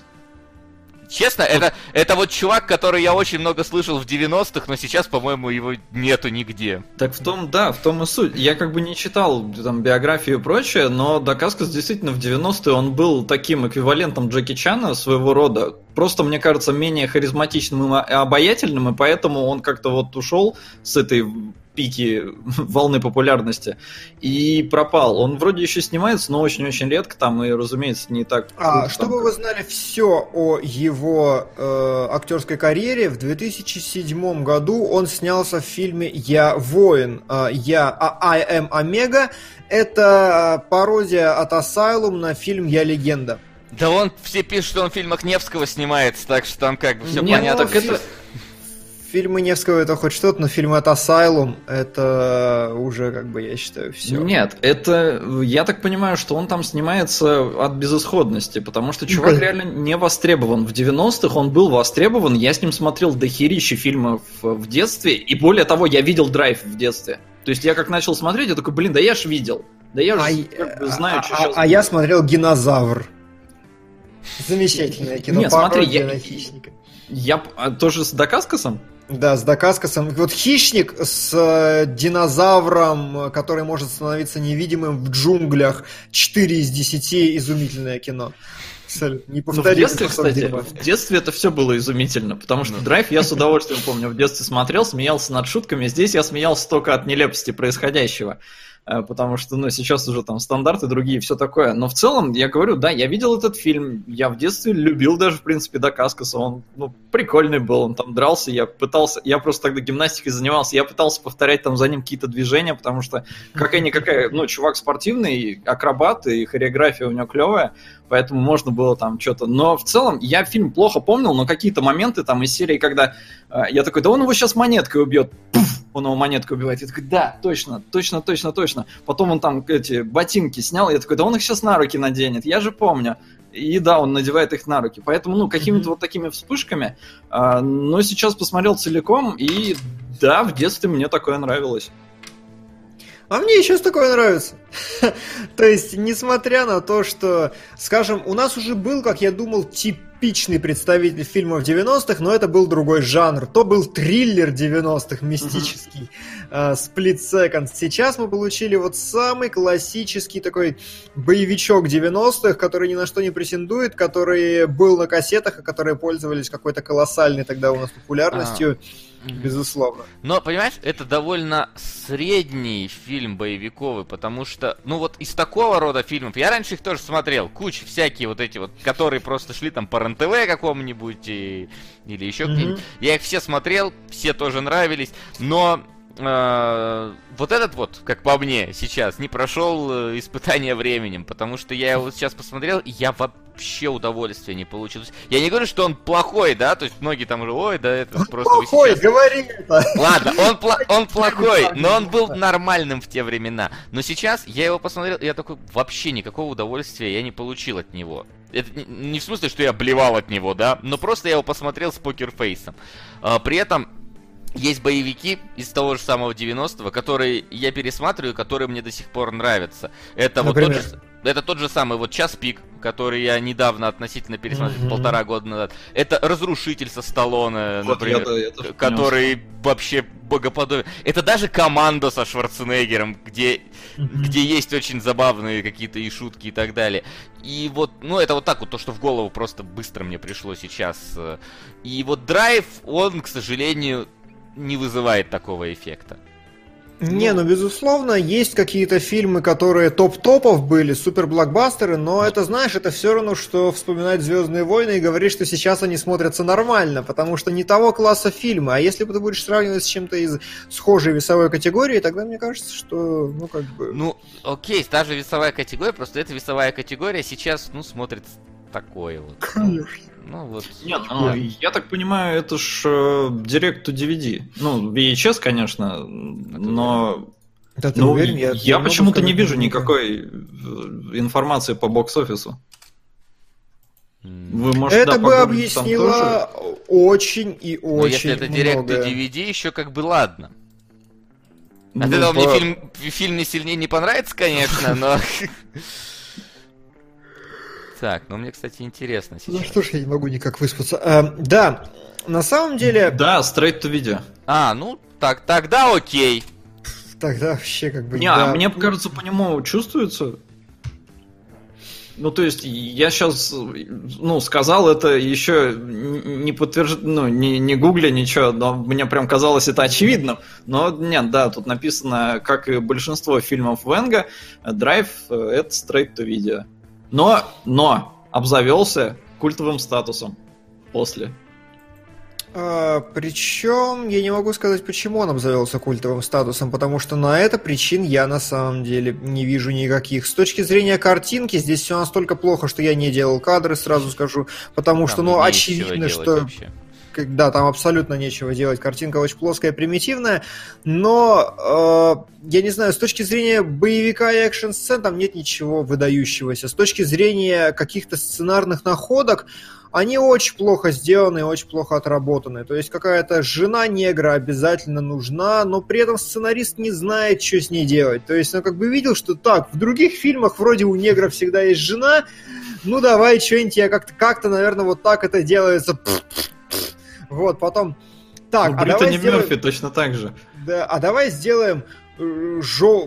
в какую-то желтую красивую машину и поломаем ее. Ну, давай, наверное, будет прикольно. При этом они не знают, как выстроить этот эпизод, они не знают, как к нему правильно подвести. То есть, ну, типа, обычная такая работа людей, которые на тройке в школе учились, потом им разрешили сценарии писать, они такие, о, давай, вот, творчество. Как бы. Ну, хер не, ну, знает. ну, такой, типа, в большинстве своем на энтузиазме снятый фильм. Да, возможно, да, пожалуй, да. Ну да. Плюс вот этот, конечно, у нас тут киборги и прочее такое, которые там наполовину из имплантантов какие-то состоят, но при этом у нас нет бюджета, поэтому мы не будем показывать там, как в Терминаторе его руки там имплантированы или сердце. Ну, так чисто, они просто дерутся. Ну, я, кстати, охерел с того, что они показали комнату, где сидят эти женщины за компьютерами, там так, ну, обставлено, все нормально, что-то все горит. Ну, думаю, ни хрена себе. есть... Это от другого фильма осталось, они зашли. Скорее всего, ну, да. 15 минут аренда. Хорошо, тогда, тогда как, это Как э, цветочный магазин у Томи Вайсо. Можно мы тут в обеденный перерыв тут поснимаем быстренько. Но, э, безусловно, это вполне рабочий вариант, скорее всего, потому что, ну, меня это реально удивило. То есть, когда они взорвали отель, я подумал, ну, наверное, вы нашли заброшенный отель, потому что, судя по всему, что нам не показывали ни одну комнату отеля, когда в них вламывались э, ребята, они дверь открывали тут просто, и там просто темно. И они такие, не, не там. И в следующую дверь шли. Я так понимаю, отель был заброшенный, поэтому в конце его взорвать, ну, наверное, не очень дорого стоило. Вот. Ну а вот эта комната, да, прям поразила. И плюс, на самом деле, несколько поразило, э, что в конце отгрохали бар, ну, вот но, честно, ракета, ракета вот это выглядела как будто из папье-маше сделана. Ракета, да, но внутренности-то там все сделано. Причем я даже не понял, они оставили строительные леса, чтобы рядом с ними драться было удобно там, хотя их даже вроде не использовали толком. Может, опять же, это другие декорации возводили, и ночью зашли такие, так, не, ну они там знатно все-таки поломали, там и стену разбили, и лестницы разбили мотоциклами. Вот им ремнят потом всыпали. Раз уж пошла речь о фильмах 90-х, то почему бы не посмотреть один из новых хороших КП, треш-фильмов в стиле 90-х? На бомжа с дробовиком. Мне, кстати, не, не понравился бомж с дробовиком. Ну вот и обсудим. Не то, чтобы он мне сильно понравился, но он был очень фактурным. Вот. А, меня все-таки какие-то вещи в фильме позабавили. Ну, не так, чтобы прям до какого-то лютого ржача, но... А, во-первых, это а, момент, когда вот этот вот главный злодей-китаец говорит вот этому неудачному наемнику, что типа ты не должен его убивать там. И этот достает четырехствольный гранатомет и взрывает отель, в котором он находится.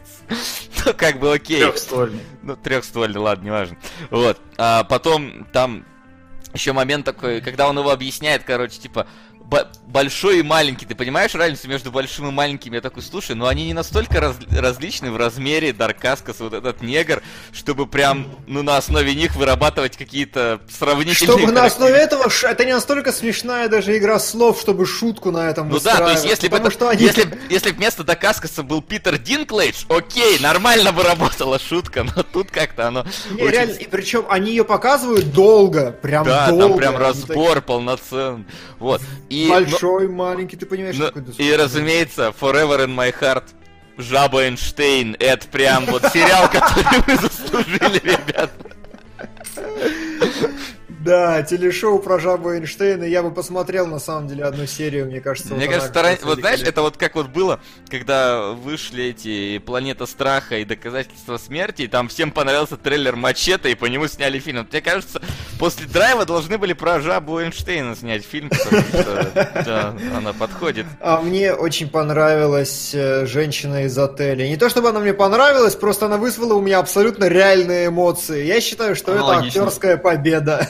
То есть настолько э, яркий фейспалм у меня был на нее, и на нее не как плохую актрису, а на нее как абсолютно тупанутого персонажа, что я считаю, что этот фильм сделал просто, выполнил норму по... Да, я тоже, поэтому очень обидно, что она как-то даже и не сраляла толком, то есть она там, ну, немножечко им помогла, а потом они ее взяли и бросили, а это ж, блин, это Британи Мерфи, я ее там, я не знаю, в восьмой ви- миле ее видел, а тут она Да, просто такая отшибленная, причем, мне кажется, в режиссерской версии я прям одну сцену, наверное, она была только в режиссерской версии, потому что там... э, она что-то сидит, смотрит на Дакаскаса рядом с этим черным, она следит за ним, как он там что-то делает, и что-то она там начинает угорать, и я вижу, что даже ей неловко немножко.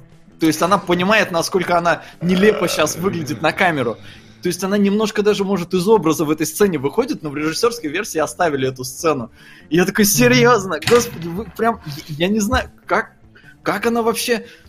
Ну, вжи- вжилась она идеально просто в эту роль. То есть вот такой сумасшедшей девчонки, которая, я не знаю, втрескалась в черного, Мне э, кажется, она просто сумасшедшая, там втрескалась в непонятное какое-то очень. Ну, хрен знает, но она, не знаю, очаровала меня своей вот этой какой-то непосредственностью, что ли. А, И, и с нее, да, я угорал. Местами из-за того, насколько это все плохо, ну, то есть это вот из серии настолько плохо, что даже смешно. Что даже хорошо. Именно так. Именно так. Э, Вот, и как вообще про этот фильм говорить, на самом деле не очень понятно. И здесь можно просто загибать пальцы и давайте сыграем в игру. Какие атрибуты 90-х мы увидели? А... Э, Сука. Харадзе, здравствуй. Здравствуйте. Вот деньги. Все бы с этого Смотреть вы начинали. будете, не отвертитесь. Даже не надейтесь. За мои деньги вы будете страдать и не благодарите. Тролль 2. Тролль 2, так Тролль 2. Ладно, переживем. Да. А, так вот, а, что мне на самом деле показалось, опять же, таким показателем, ну, типа непонимания абсолютного, что делать вообще э, с такой вещью, как сценарий. Это, например, главный злодей, условный наемник. Не, не главный злодей, а вот главный злодей, наемник, который гонялся за ним на протяжении всего фильма, потому что нам его как презентуют-то, господи, мужчина такой с волосами, в шляпе, в очках, такой супер харизматичный. И в следующей сцене он такой в костюме спецназовца. И я такой... «М, Зачем ты был в первой сцене так разодет? Что? Почему вот именно вот это? То есть, как бы, ну... Но, тем не менее, здесь есть харизматичный злодей, который пытается быть харизматичным хорошо. Вот пункт из 90-х. М. Здесь есть человек, который не умеет играть, но который неплохо дерется и умеет делать э, винт в бабочку, и как бы и хорошо, и все, и, и хватит, больше ничего Не, ну, понятное дело, что Дакаскас именно поэтому там. Да, конечно. Как бы Здесь почему есть- Шварценеггер в фильмах Сталлоне, ну, круто выглядит в кадре. Здесь есть киборги. Да, Ну на да, самом тоже. деле, когда я увидел э, сердце, настоящее на столе азиатского босса, я такой, сука, это же из черепашек ниндзя. Вот прям вот очень похоже. Но да, Ну да. ну да. И кстати, ещё интересно, универсальный солдат когда вышел? А, Давай посмотрим. Пробле-. Вот а, проблема, знаете, в чем для меня? Я э, не понимаю действительно объекта культовости этого фильма. То есть Раньше. вполне На возможно. лет. Да, я... Да, Раньше на 92 пять лет. Классно. Да. А, то есть, вот опять же, э, тот же универсальный солдат, у него я понимаю, почему может быть какая-то культовость, там очень стилистически все выверено сделано, но здесь Дакаскас начинает как э, абсолютно такой замкнутый, холодный персонаж, и учитывая, что там и Эдгар Райт отсылки какие-то делал к драйву, и Рефн делал отсылки к драйву, я думал, действительно, хоть, хоть это будет. Нет, он к концу становится обычным, разговорчивым, поет там зачем-то в середине фильма, как бы, В конце... причем я на самом деле для человека, который умеет драться, он поет Сука. слишком хорошо. Господа. Спасибо за веселые и разносторонние обзоры. Вы делаете интернет лучше. На 13 заданий. Таиланд. Вот в Таиланд и 13 заданий могут очень плохим фильмом быть. Хуже, если тебе придется их исполнить в Таиланде. Мы, мы порно не разбираем, если что, поэтому... Ну это ж 13 заданий, а не там желаний. Хотя, блин, я вот смотрю, есть 13 грехов, и, по-моему, год сходится, и что это вообще? И есть просто 13, и вроде бы все все одно и то же. Не знаю, не знаю. Димон, что за отсылки? А что, какие отсылки? Что я сказал? Ну, типа ты у Эдгара Райта есть отсылки, у Рёфна есть А, отсылки. э, на... Господи, Рефн говорил, что и он вдохновлялся драйвом, когда делал драйв, и... э, И это не похоже. На великую красоту. Проклятые миллиардеры. Спасибо, Терлецкий. Спасибо. Э, И Глеб тебя благодарит, потому что у него очень несчастливая цифра, всегда его мало. Э, Так, ну великая красота. А, не, вырывается пока на вторую позицию. Ну, 13 грехов, американский ремейк тайландского. Вот, а, а у Эдгара Райта, у него на стене в фильме «Малыш на драйве» написана дата выхода фильма «Драйв». Это ведь его выхода? все же правильно? Я... слушай, они ре- рефнули драйвы как раз. Вряд ли Рефна будет.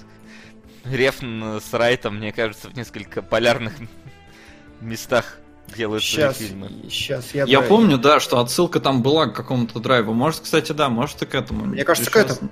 Сейчас не вспомню. Сейчас я загуглю. Загугли, да, потому что я разбираюсь с 13 заданиями. Давай, я гуглю, ты разбирайся, а Вася рассказывай. Рассказывать про фильм? Ну да. Самое сложное задание вы мне тут дали, блин. Рассказывать про то, что в этом фильме случилось. Вот. Я говорю, что, а, к сожалению, вот как Бади Муви, он мне не зашел, потому что здесь не- нету непосредственно какой-то связи между этими напарниками. Они становятся напарниками там совершенно каким-то немного рандомным образом. И да у них нету полноценных диалогов между собой, чтобы какие-то винтить на этом шутить. Там есть попытки этого шутить между друг другом, там как-то друг друга подстебывать, подкалывать. Но я говорю, что окей, час пик дороже сделан, но как бы сценарно это не... Ну, то есть, сценарно можно было прописать и здесь. Это бы на стоимость не повлияло бы. Это диа- я про диалоги и взаимоотношения персонажей. В том же час пике там, ну, прям вот... Ну, вот сочится вот это вот химия между Мгм.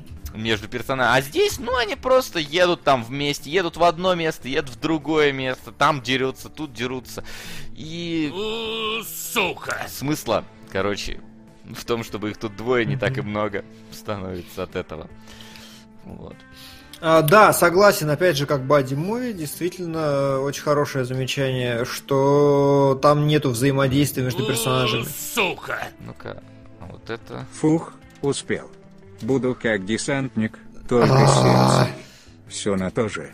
ПС по традиции матч Макс Бабы Дриллер Смарч Смарч Смарч. Вот я вспомнил Спасибо. еще, как минимум, э, фильм, правда, номинирован дважды на «Золотую малину», Э, вот. Но, тем не менее, я вспомнил «Танго и Кэш», где персонажи тоже были, ну, как минимум, ты чувствовал их Да, полноценными э, напарниками. А это 89-й год. Да, там бюджет больше, но опять-таки мы про сценарий сейчас говорим. Безусловно, говоря о сценарии, опять же, здесь просто нету самого э, объекта Бади Муви. Объект Бади Муви это всегда брешь между персонажами. То есть возьмите все, что угодно, начиная с Танго и Кэша и заканчивая э, славными парнями, это разные персонажи, это разные люди, у которых разные взгляды на мир и все остальное. Но здесь даже близко нет вообще Ну, никакой заявки на вот да, вот мы в сериале обсуждали в сериалах э, настоящий детектив, вот та же самая ситуация. Там были разные Да. персонажи, как будто бы из разных миров. Здесь, ну, как бы, Дакаска сумеет драться, негр нет. Все, это, в принципе, по- почти единственная разница между ними, которая есть. А так...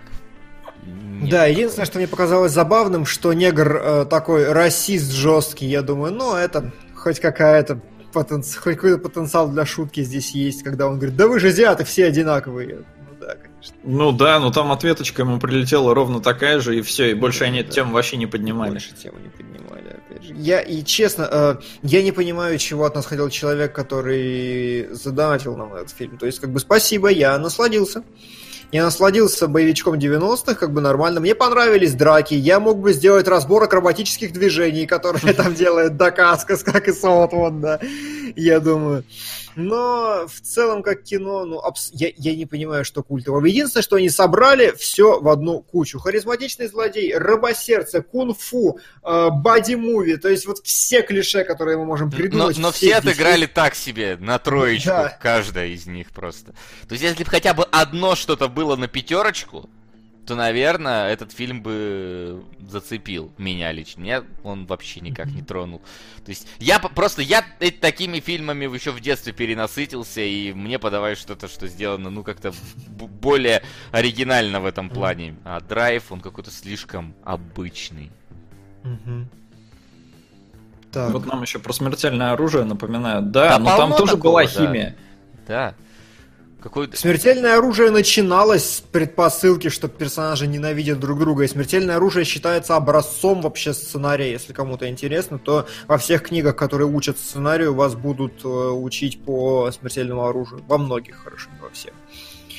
Да господи, даже в крепком орешке было, была какая-то химия между героем и В злодеем. третьей части. А третья- например. а треть, а ну как Да, это третья В вышла? там было Да, в Муви. было. А, это 95-й год. До этого Во, фильма, например. во, во, во, во. И там тоже Знаете, был негр.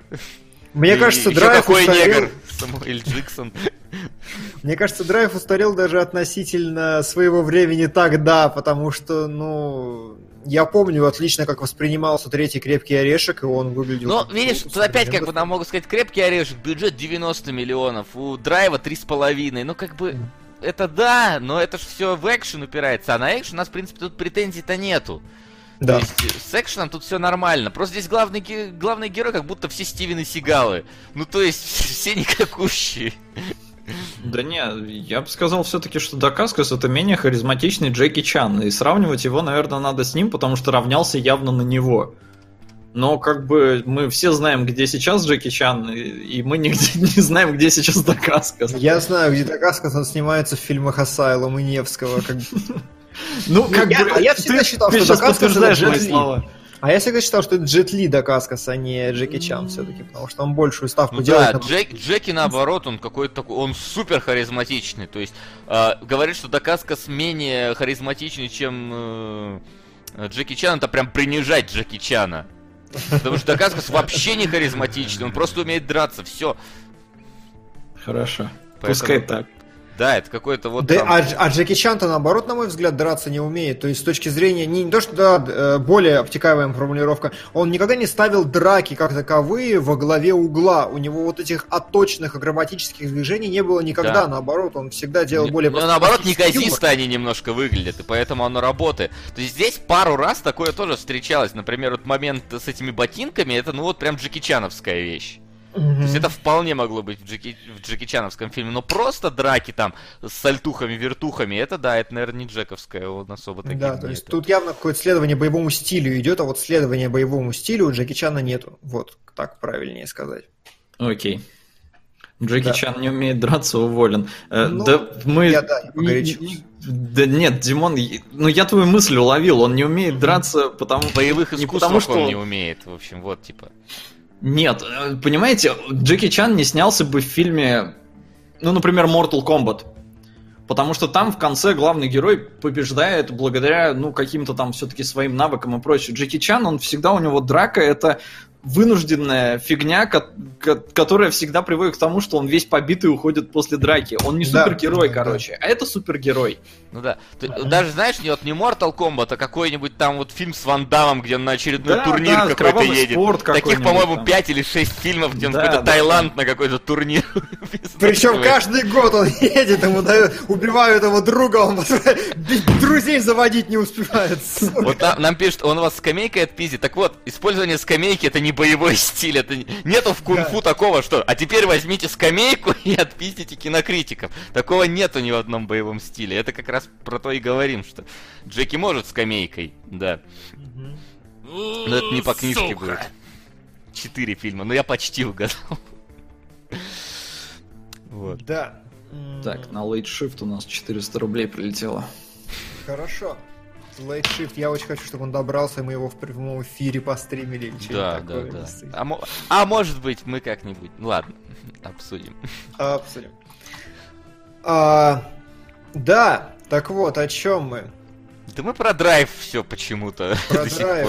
Почему-то до сих пор про драйв, действительно. И я, я, я, я, я пытался, я сделал все, что мог. Но правда, я не знаю. Это очень странное кино, очень плохо написанное, очень плохо склеенное. Возможно, э, возможно, главная, его прич- главная причина его культовости в том, что при том, что она ничего не сделала правильно, оно как бы нормальное. Может быть, поэтому. То есть ты видишь, что оно плохое, но при этом оно как-то по-своему нормальное. Не, Может ну быть, либо оно попало вот в эту волну фильмов, которые смотрели в детстве и, и типа клево. То есть я его видел, я сейчас смотрел и такой, ну да, мне в детстве было клево. То есть, вот Васян перечислил там «Разрушитель», да? А, «Разрушитель» тоже на самом деле говно фильм, судя по рейтингам, по там отзывам критиков в момент Мгм. выхода и прочее. Но мы его в детстве смотрели, он был клевый, и сейчас мы такие, о, клевое кино. Возможно, Драйв попал вот в эту Я до сих пор считаю, что «Дикий-дикий Запад» охерительный фильм. Я видел миллион роликов на Ютубе, которые его уничтожают, но я смотрю и, и как бы да идите в жопу нормально. Я сам фильм не смотрел ни разу до сих пор. Я до сих пор искренне считаю, что первый эпизод «Звездных войн» гениален и великолепен, хотя я его смотрел типа раза три, наверное, за всю жизнь. Вот. Как зовут негра, спрашивают. Мы не знаем. Он, то есть, боль- более no-name, чем Дакаскас.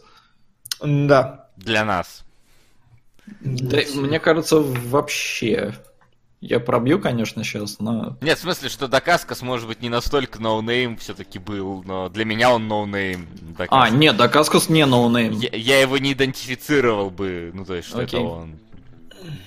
То есть, типа, когда ты видишь там того же, я не знаю, хоть Дольфа Лунгрена, хоть там, я не знаю, Стивена Сигала, ты их идентифицируешь. А Дакаскас, это вот, А знаешь, это какая-то вот... Да. Э, это как э, какой-нибудь, э, господи, как его звали? Вот как какой-нибудь, господи, как его звали, вот этого чувака. А, нет, а ты знаешь, э, я не знаю, откуда эта магия, но все всегда говорят, и мне женщина даже сказала, говорит, блин, э, я слышала имя Марк Дакаскас, но я не знала, что это он. И как-то все вот знают Да, это это, имя, это есть такое, да. Ну, то есть, это вот как сказать, э, блин, Рутгер Хауэр. Ты вспомнишь визуально Рутгера Хауэра? Блин, очень, ну, его, да, э, нужно, очень сложно подобрать пример того, что ты хочешь сказать, но я понимаю.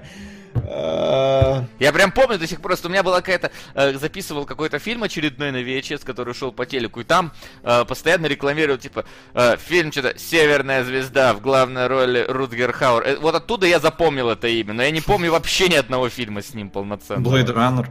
Ну, вот я не смотрел Split его тогда, Second. и до сих пор он у меня... Split Second я смотрел недавно, Blade Runner я тогда не смотрел. Для меня Рутгер Хауэр это неопознаваемая вещь, например. Окей. Вот. Не, ну А. я понял, но мне кажется, ну для меня Рутгер Хауэр все-таки не Ну, тот для пример. тебя, да, я говорю для себя. Да, это я понимаю, да. мое, то есть... э, а, да, о, я тем временем загуглил, простите, э, The Driver, конечно. десанта, точно, вот. Рико из Рико. Звездного десанта. Вы помните, как актера зовут? Ой, там у него какое-то тройное имя. А он тоже, по-моему, с Невским работал. Может быть. Может быть. Сейчас, погоди, Последние я скажу, годы. как его звали. Ну ладно, а я к тому, что отсылка была, конечно же, не на Каспер Драйв, а на. The Driver Да. у Рефна и у... К чему, к чему? э, к фильму The Driver э, 78 А. года Ну да. А, ну вот. Уолтера Хилла. Вот так. То есть, да, даже Эдгар Райт не вдохновлялся этим фильмом уже. Так себе, конечно, критерий, но... Каспер Ван Дин. Так Да, вы я уже сказал. Да. да. И он действительно снимался у Невского потом. Это проклятие, Да походу. вообще, вот да, это проклятие всех вот этих ак- актеров популярных в те времена. Мне кажется, это, наверное, так и работало. Дакаскас, по-моему, первый у Невского снялся, и он такой Касперу Ван Дину. Слушай, ты вот сейчас не востребован, иди к Невскому, он хайповый чувак. Ну вот, знаешь, вот не знаю, вот Кристиан Слейтер, по-моему, избежал этого. Он в мистера робота затесался. Но, по-моему, вот он тоже. Это вот то, то имя, которое ты, скорее всего, слышал, но уже, скорее всего, не помнишь. Подождите, а я всегда считал, что Каспер Ван Дин это диджей с Ибицы, нет? Ну ладно. Кто такой диджей Сибицы? Ну, Каспер Ван Дин, он музыку какую-то модную делает. Э, Армин Ван Бюрен, ты хотел сказать? А, да это разные люди, понятно. Хорошо. Но, но это, это, знаешь, а потом вы меня спрашиваете, почему это у меня Кустурица и Филини это одно и то же?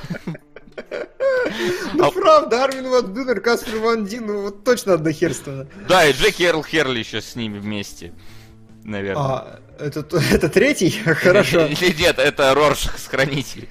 А, Димон, ты про Пола Ван Дайка. Во, вот Пол Ван Дайк.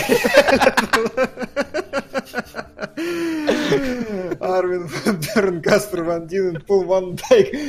Девять поросят, мать твою. Э, ладно. что мы Ван Дамма вообще запомнили. Как-то идентифицируем среди всего этого набора, блин. О, да давайте к Райвелу, короче. Да, да не, ну у нас такое, знаешь, ностальгические посиделки просто. Вспоминаем всех неизвестных актеров. Ну да, в общем, драйв, что про, про него сказать? Серьезно, ну супер шаблонно, супер вещь своего времени какая-то, которая сейчас уже, ну, наткнешься на канале, не знаю, Viasat TV 1000, наверное, когда-нибудь там. Если ты заглядываешь дальше 76-й кнопки по телевизору куда-то. Вот. Хорошо. Ну что, давайте переходим к чему-то более обстоятельному, обсуждабельному и так далее. Давай. Ой, фух, дайте попить немножко. Попей. Ах, Я тоже попью. Ваше здоровье, друзья. PlayStation стакан. у меня, кстати, тоже он где-то лежит. Но я из него не пью. Я все еще думаю, что он отравлен. Я помыл, хорошо. Какой-то пластмассой. Нет, там сама пластмасса, мне кажется, какая-то из радиоактивного плутония. Может быть. Сейчас, надо просто после этого настроиться на прибытие немножко. Да, и клочья торчащей бороды исправить из себя как-то. Да, называется бритва. Нет, бритва нет, бритва нельзя, это, это серьезное дерьмо. Ну чего, Ходить в насколько я помню. Насколько я помню, Василий тогда не смотрел, я тогда топил за то, что это лучше Интерстеллара, Соот говорил, что это сраное говно. Моя память очень избирательна, Не, поэтому... Стой, стой, стой, не сраное говно. Я дал ему 7 из 10. М, Хорошо, окей, не вопрос. Но тогда я буду последним, потому что я дико за него топил, я дико за него люблю, это не спойлер. А топить за этот фильм я считаю очень легко, потому что он совершенен, и человечество не сделало ни одного косми фильма про пришельцев лучше, чем Arrival вообще. Может быть, только идти. Но это ладно. Так что, господа, тут э, вам вся речь, все слово, а сравнение с книгой оставим напоследок. Да, хорошо. Начну, наверное, я, потому что я Arrival э, не смотрел в момент его выхода. Но я его посмотрел.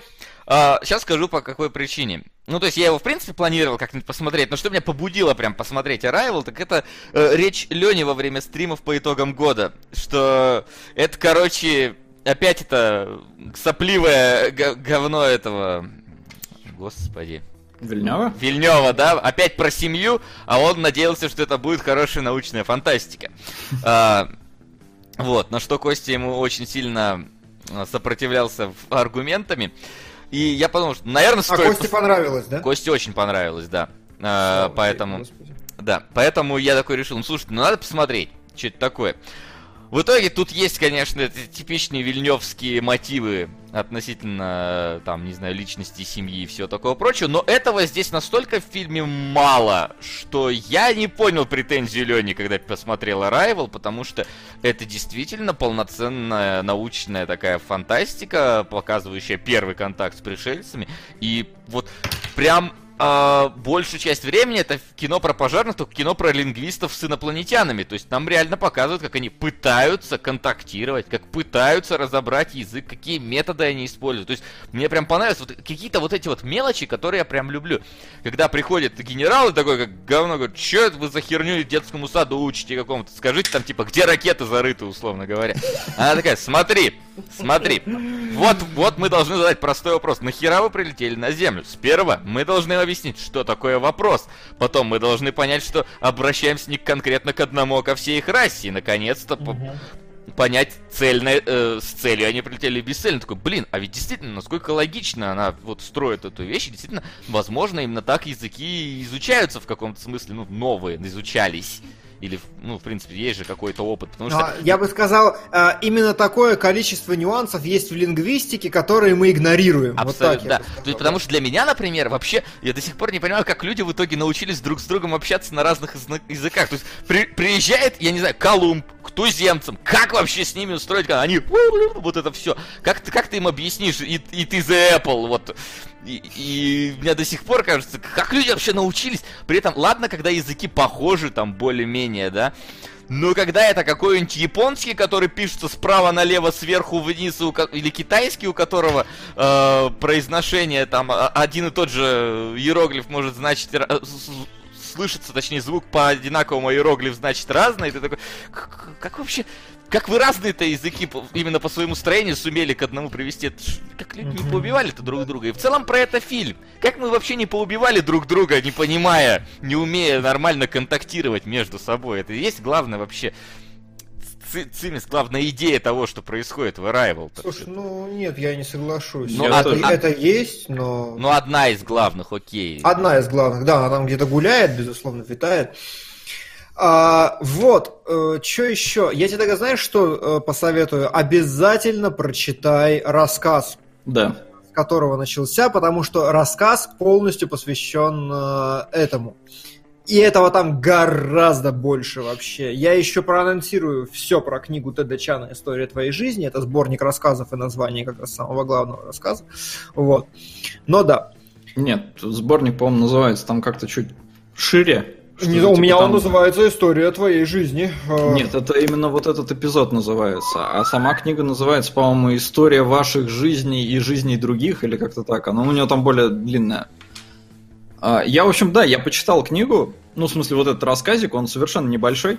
Да, я вижу, что ты там это показал. э, Вот нам пишут, но- что типа нам не показана настоящая работа лингвиста, сложная монотонная работа, почти по щелчку пальцем стало все понятно. Но здесь же это скрыто просто за, условно говоря, временными какими-то скачками. Ну и в целом это утрированная, конечно, демонстрация того. Но как минимум она говорит, что не, не вот просто вот так вот контакт устанавливается, в этом и суть. Ну, Безусловно, но просто как раз здесь смещены акценты, потому что Вильнев действительно рассказал все-таки больше историю про женщину, а книга старается больше упираться в лингвистику и философию. э, Вот только э, здесь нужно сразу сделать ремарку, что сделал это не Вильнев.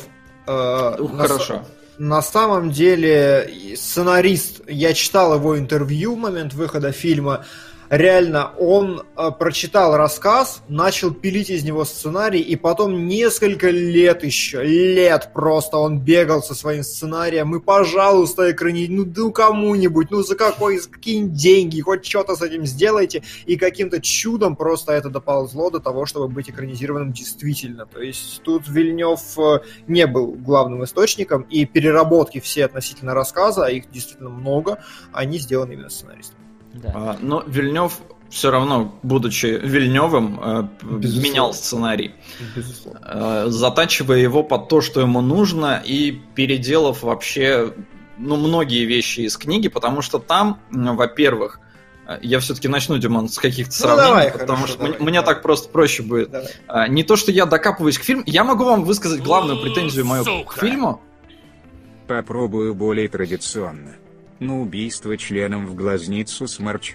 М, Напомните, тради- это сербский фильм? Сербский, Сербский фильм, фильм. да, традиционно. Когда-то мы его посмотрим, вы понимаете? То есть люди старательно. Димон, ты Ну, так говоришь, как отлично. будто мы зеленого слоника и свадебную вазу не смотрели, типа, «Ну, когда-нибудь мы посмотрим сербский фильм. Ну, действительно. Ни- Никогда такого не было, и вот опять. И вот опять, да. А, Ты что-то стал часто использовать эту фразу. А, не знаю, просто. Ну, как-то так. Можно же, ну, у нас же часто кто-то использует какие-то свои суперфразы. Типа, вот у Димона был огонь, или огнище там. Огни... Да Что он- ж было, огнище Да. было, есть и остается. Но Да, ты уже потому- не так часто применяешь. Вот Ну все-таки, все-таки пореже. Я Ладно, слышу от тебя. хорошо. А, в общем, да, возвращаясь к фильму, моя главная претензия, она даже не к фильму. Меня усыпляет режиссура Вильнева. Я все фильмы, которые у него смотрел, они мне все в целом по-своему нравятся. Э, Blade Runner вообще как бы крутой, но я на всех засыпаю. И этот фильм не исключение. И здесь э, как раз вот э, я на самом деле очень обрадовался, когда прочитал книгу, потому что одна из вещей, которая мне не понравилась в Arrival, это то, что здесь практически никак не задействован персонаж Реннера. Он, mm-hmm. в принципе, ну, толком не нужен. Он нужен только вот, чтобы ребенка, скажем так, было с кем сделать. В книге же, э, э, причем нам, когда презентуют Реннера, э, он говорит, Луис, такой типа, вот, тут читаю твою книгу, да, все круто, но ты не права, потому что в основе всего лежит не язык, а лежит математика. И я думал, у них сейчас будет какой-то конфликт, они сейчас будут как-то по-разному рассматривать и пытаться достучаться там до инопланетян и прочее. И в книге это есть, у них нет конфликта, но они каждый изучает со своей стороны стороны подходит к пониманию инопланетян. А здесь этого нет. Здесь, в принципе, все Лоис на себе тащит, и она же разбирается в этом языке. Причем в книге два языка. То есть есть письменный и есть устный. Да. И э, они их как бы делят там, и действительно разные команды копаются в разных э, его ипостасях, пытаясь понять, как он вообще функционирует, как его воспроизводить и прочее. И Луис в итоге фокусируется на письменном, потому что он ну, он круче, скажем так, потому что он вне времени, а звуковой он ограничен именно последовательностью, что проблемно, потому что эти хиктоподы вообще по-другому воспринимают э, концепцию времени. А в это время, в это время, э, Реннер, ну, то есть в книге это Гэри, хотя в фильме Айан, э, Гэри подходит ко всему с математической точки зрения и пытается достучаться там до того, как вот эти инопланетяне понимают вообще физику и окружение вокруг. И самое интересное, что раскрывают весь секрет их мышления через физику на самом деле, а не да. через язык. Потому что, а, опять же, а, что нужно понимать, что Тед Чан он на самом деле писатель и все остальное, но это чувак, который реально охерительно разбирается в науках, в научном методе мышления, в научном познании. У него есть целый рассказ, который больше всего меня впечатлил, потому что у меня был очень крутой препод по, по мат-анализу, и он пропагандировал как раз те же самые ценности. У него есть рассказ, который называется «Деление на ноль», и там рассказывается просто, как у человека рушится мировоззрение, и он сходит с ума, когда самый гениальный математик на планете понимает, что он смог доказать, э, что один равно двум и в этом нет ошибки. И он понял, что вся математика полная херня, и Тэтчан просто невероятный рассказ из этого выстраивает именно по уровню эмоциональности. Вот. И когда он пишет историю твоей жизни, он реально прям э, очень круто и очень толково расписывает, что физика фундаментально может опираться на другие аксиомы, нежели у нас, и те вещи, которые у нас кажутся нормальными, э, как, те, те вещи, которые у нас нужно считать, они у них являются аксиомами, являются исходными, наоборот, положениями. Это как бы круто. И там все делается через закон преломления света. Забыл, какой он, господи, как он называется правильно. Да, ну это да, у физики же зачем несколько подразделов-то есть, потому что некоторые между собой конфликтуют очень сильно. Угу. Я, я, блин, к сожалению, не помню, по-моему, какая-то молекулярная физика и... Еще, блин, напомню, какая-то, я просто в универе висела цитата, прям там, Квантовая типа, есть. И, вот, вот как, какие-то там, типа, угу. там, условно говоря, есть такая физика, такая, и там ученые молятся, чтобы они никогда там одновременно не рассматривались, потому что иначе там Угу. А, принцип Ферма, по-моему, по-моему, это он действительно. Да, может быть, да. В чатике. Нет, принцип Ферма это преломление света, насколько я помню. Сейчас скажу, господи. Да, да, давайте там разэтывайте. Потому что я все-таки не физик, но физику изучал. Общая теория относительности сейчас, сейчас. и квантовая физика. Да, вот квантовая, а, да, а, а, обсуждение минимального принципа времени Ферма. Минимальный принцип времени Ферма, вот так это называется. Ну ладно. Ну ладно, это не важно, это просто так, условно да. говоря. В общем, да, суть в том, что в книге Иен Гэри э, он принимает больше участия, и ну, он более оправдан там. Здесь же нет, эта история завязанная прям циклично вообще на Луис, и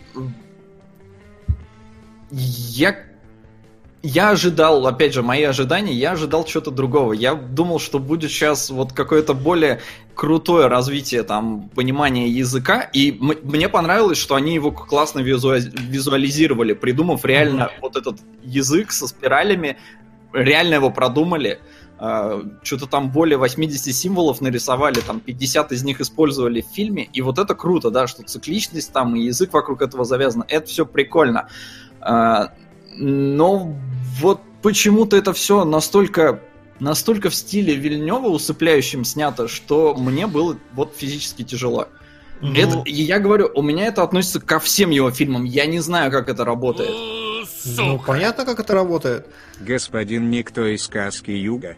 Даешь эфир мозголомологов. Спасибо. Мозголомологов. Под Новый год а... само то, конечно, мозгополомать. Тут понятно на самом деле, о чем, э, о чем речь абсолютно понятно, я считаю, потому что, ну, типа, это Вильнев реально, он очень медленно снимает. У него средняя продолжительность плана, ну, плана, я думаю, секунды 4 идет. Поэтому о чем тут говорить, конечно. Конечно же. Но при этом, мне кажется, начало оно все равно... Ну, то есть, понятное дело, что по-разному можно воспринимать это все, но начало, оно у меня вызывало действительно такое вот, ну, интригующее волнение того, что там происходит, угу. нарастающее с каждой новой сцены, потому что сперва мы видим телевизионную передачу, где говорят, что там эти пришельцы, потом начинает выть сирена, потом к ней приходит генерал, ты понимаешь, что ситуация становится все сложнее и сложнее, потом нам, нас привозят к этому вот э, спустившемуся кораблю, и там прям такой еще очень клевый облет, потому что тебе показывают монументальность этого корабля относительно mm вот этой маленькой базы, на которой там маленький человек, очень, наверное, Димон скажет, широк, широко как-то кадр снят вот этот mm-hmm. вот пролет как раз. И вот уже когда она подходит э, к этому кораблю, подъезжает, ты понимаешь, блин, а вот поставь себя на место героини, она реально вот волнуется, там она еле дышать может. И вот, ну, у меня такого не возникало, у меня нет проблемы с э, Вильневым. Ну, э, у меня тоже нет проблем с Вильневым, я дико тащу. Нормально это воспринимается, вот. А, потом, я вот пока э, хотел относительно финала э, поискать информацию, точнее, хотел узнать перевод с китайского на русский, что она говорит, собственно, генералу-то. Это очень а, а не, не похер ли? Не, не, не, абсолютно похер. Для сюжета абсолютно похер, что она говорит, но мне просто было интересно, что там, ну, как бы на самом деле говорится. Это очень смешная история, прям капец. А, в общем, сценарист такой, типа, ну, уже написал, все, они уже начали снимать, и Вильнев подходит к сценаристу и говорит, слушай, чувак, мне нужна сейчас фраза, которая спасет весь мир. Иди, mm-hmm. типа, и придумай режиссер, не, ой, сценарист несколько недель ломал голову, что можно сказать, и в итоге э, фраза э, звучит так: э, на войне нет победителей, только вдовы. Ага. И как бы вот эту фразу он говорит. И в итоге в фильме она не переведена и нет никаких субтитров. И сценарист такой, сука! Какого хера? А это на китайский рынок ориентированная фраза. Нет, ну он просто реально, э, он интервью давал, и тут я, я даже могу процитировать. Э, Эрик Хайзер, э, сценарист, пишет, ну или я не знаю, здесь, в общем, словами. Я так долго придумывал диалог для Дениса, ну, для Дэни Вильнева, неделю подбирал вообще фразу, наконец-то придумал, а потом этот мерзавец э, не включает субтитры в этой сцене. Э, тут можно сказать что-то... Сейчас, погодите, я просто по-английски читаю. У Сода сейчас то, то же самое, что с гиптоподами началось. Короче, он смотрит, сращивает вот это все. Он такой, да, он говорит, типа, ну там что-то можно про... Как это? Возможно, там что-то вложено про саму природу языка. И я люблю Дениса, но он такая сволочь хитрожопая. Вот, и это, ну, дословно, то есть Mischievous Fox, да? Ну, ладно, не дословно, но э, я интерпретировал именно, короче, хитрожопый. И, в общем, фраза такая, но да, ее не сказали. Так вот, а... собственно, к чему это? Когда я полез это искать сейчас, а, я не нашел там конкретного ответа, потому что что-то мне какие-то кучу ссылок понакидали. Но большинство ссылок было типа Э, разбор того, как э, работает э, фильм, типа, как в итоге-то героиня все поняла и почему это она видит прошлое и будущее.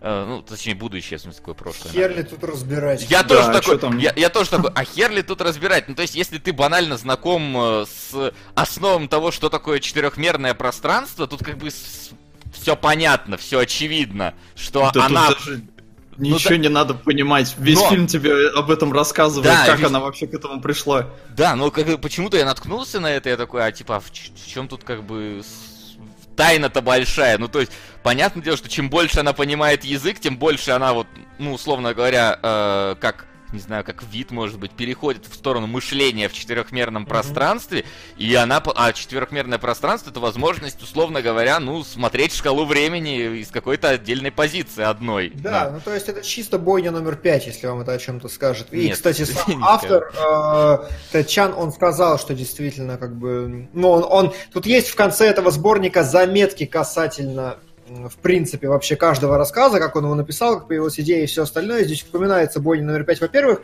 И самое интересное, что сам концепт вот этот параллельного разговора со своей дочерью и с э, совсем. Он его упер на самом деле из э, перформанса «Когда ты будешь жив» моноспектакля Пола Линки об, о битве его жены с раком груди. То есть, как бы, он еще прям так же был выполнен, и Чан такой, ну, чё бы нет. Ну, вот тут, кстати, вот. пишет, а хер тут разбирать, выучили чужой язык, обрела суперспособность видеть будущее, научная фантастика, ага. Да нет, тут же объясняется, в чем смысл. Там же говорится прямо, что мышле, э, мышление зависит от языка, на котором ты говоришь. Ну, то есть мы строим в голове у себя предложение на русском и мыслим на русском, условно говоря. Можно мыслить а... на английском, и ты будешь по-другому работать. Здесь она начала потихоньку мыслить на гиптоподском, и, соответственно, и, собственно, а, обрела был, эту возможность. А, была, а, был комментарий выше. Псевдонаучная херня, якобы язык определяет мышление, с примерами типа в английском есть только одно слово, означающее синий цвет, в скобочках нет,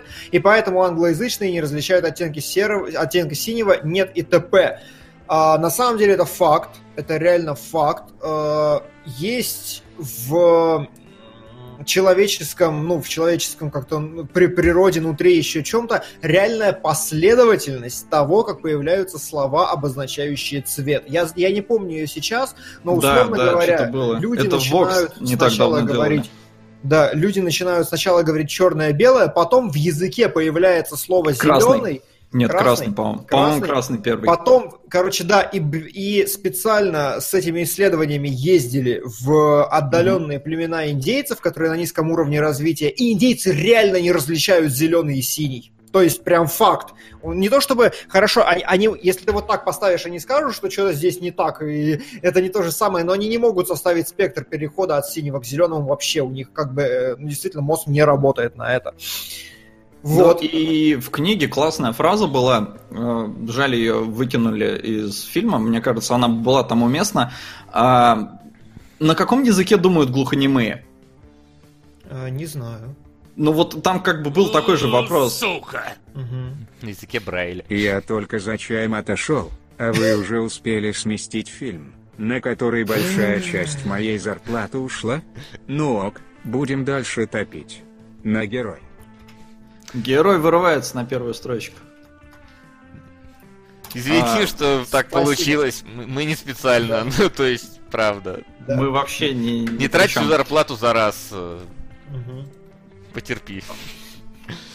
Типа листву от, неб... от неба индейцам не нужно различать. А, я сейчас дословно не вспомню, но реально, по-моему, Vox недавно делали видос на эту тему с изучением цветов. И там, ну, Vox ребята вроде не, не это, не тупые. Э, очень любопытное изучение, и в целом есть там научные труды по изучению цвета и прочего. И здесь эта теория просто возведена в абсолют, мол, типа, если ты выучишь язык, который э, формируется путем то есть ты перестаешь мыслить э, во временном континууме, что все последовательно. Ты начинаешь как бы что-то говорить, но вот сразу. То есть это нельзя голосом сделать, потому что речь последовательна. Но рисунок, когда ты херачишь, он вот весь перед тобой и сразу. И в него можно включить всю информацию разом.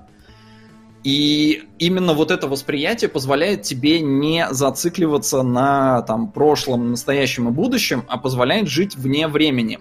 Главная героиня это сделала. Но в книге вот тоже классно, э, у нее там, там написано, что у нее совершенно нет никакого выбора. Угу. А в фильме есть такое ощущение, что выбор у нее вроде бы был, но она все равно решила завести ребенка. Да, об этом весь фильм, собственно. Да. Поэтому, ну, как бы у них, в принципе, различается вообще финал, по сути. Хотя вроде происходит все то же самое, но... Ну, там как бы в книге, опять же, э, очень интересно расписано, что там целое рассуждение есть на тему того, что концепт свободы воли есть и нужен только тогда, когда ты находишься в рамках линейного восприятия вот, вот этого вот. То есть, как бы, если ты знаешь, что ты находишься вот здесь и знаешь, что вот здесь, тогда возникает вопрос свободы воли. Но как только ты начинаешь мыслить вот в этих четырехмерных рамках, Тед Чанг рассуждает, что на самом деле концепция свободы воли тогда не нужна. Просто это лишнее, потому что в этих рамках нет принуждения. А когда нет противоборствующего механизма принуждения, то и свобода не нужна. То есть он, он очень крутой чувак, реально. Вот у него прям sci-fi, sci-fi вещь, действительно. Хотя прям, Здесь- прям интересно, почему ты не... Вот что было бы, если бы она не пошла бы по этому пути? А, по книге она не могла пойти, не пойти по этому Ну вот, пути. понимаешь, по, вообще- по- по книге нет, а вот здесь, ну, такое ощущение, что как будто бы она...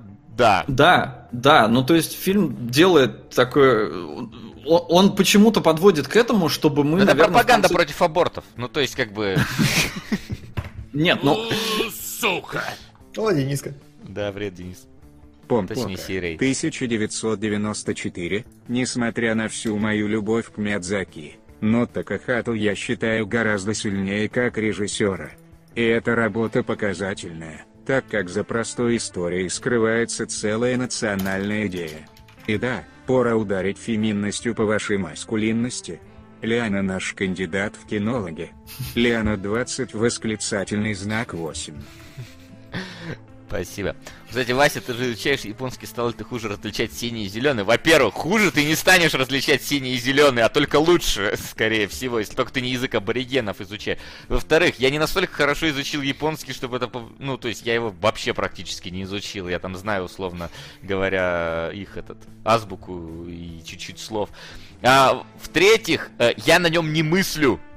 А тут имеется в виду, что как бы все равно Солод, вот он же тоже не мыслит по-английски, он мыслит все-таки по-русски. Ему требуется время на Я то, чтобы... умею по-русски. Ой, и умею и по-английски, и даже по-эстонски. Но Ну, это время нужно, да. Это нужно время, потому что если его быстро спросить, э, переведи какую-нибудь фразу на английский, он все равно задумается.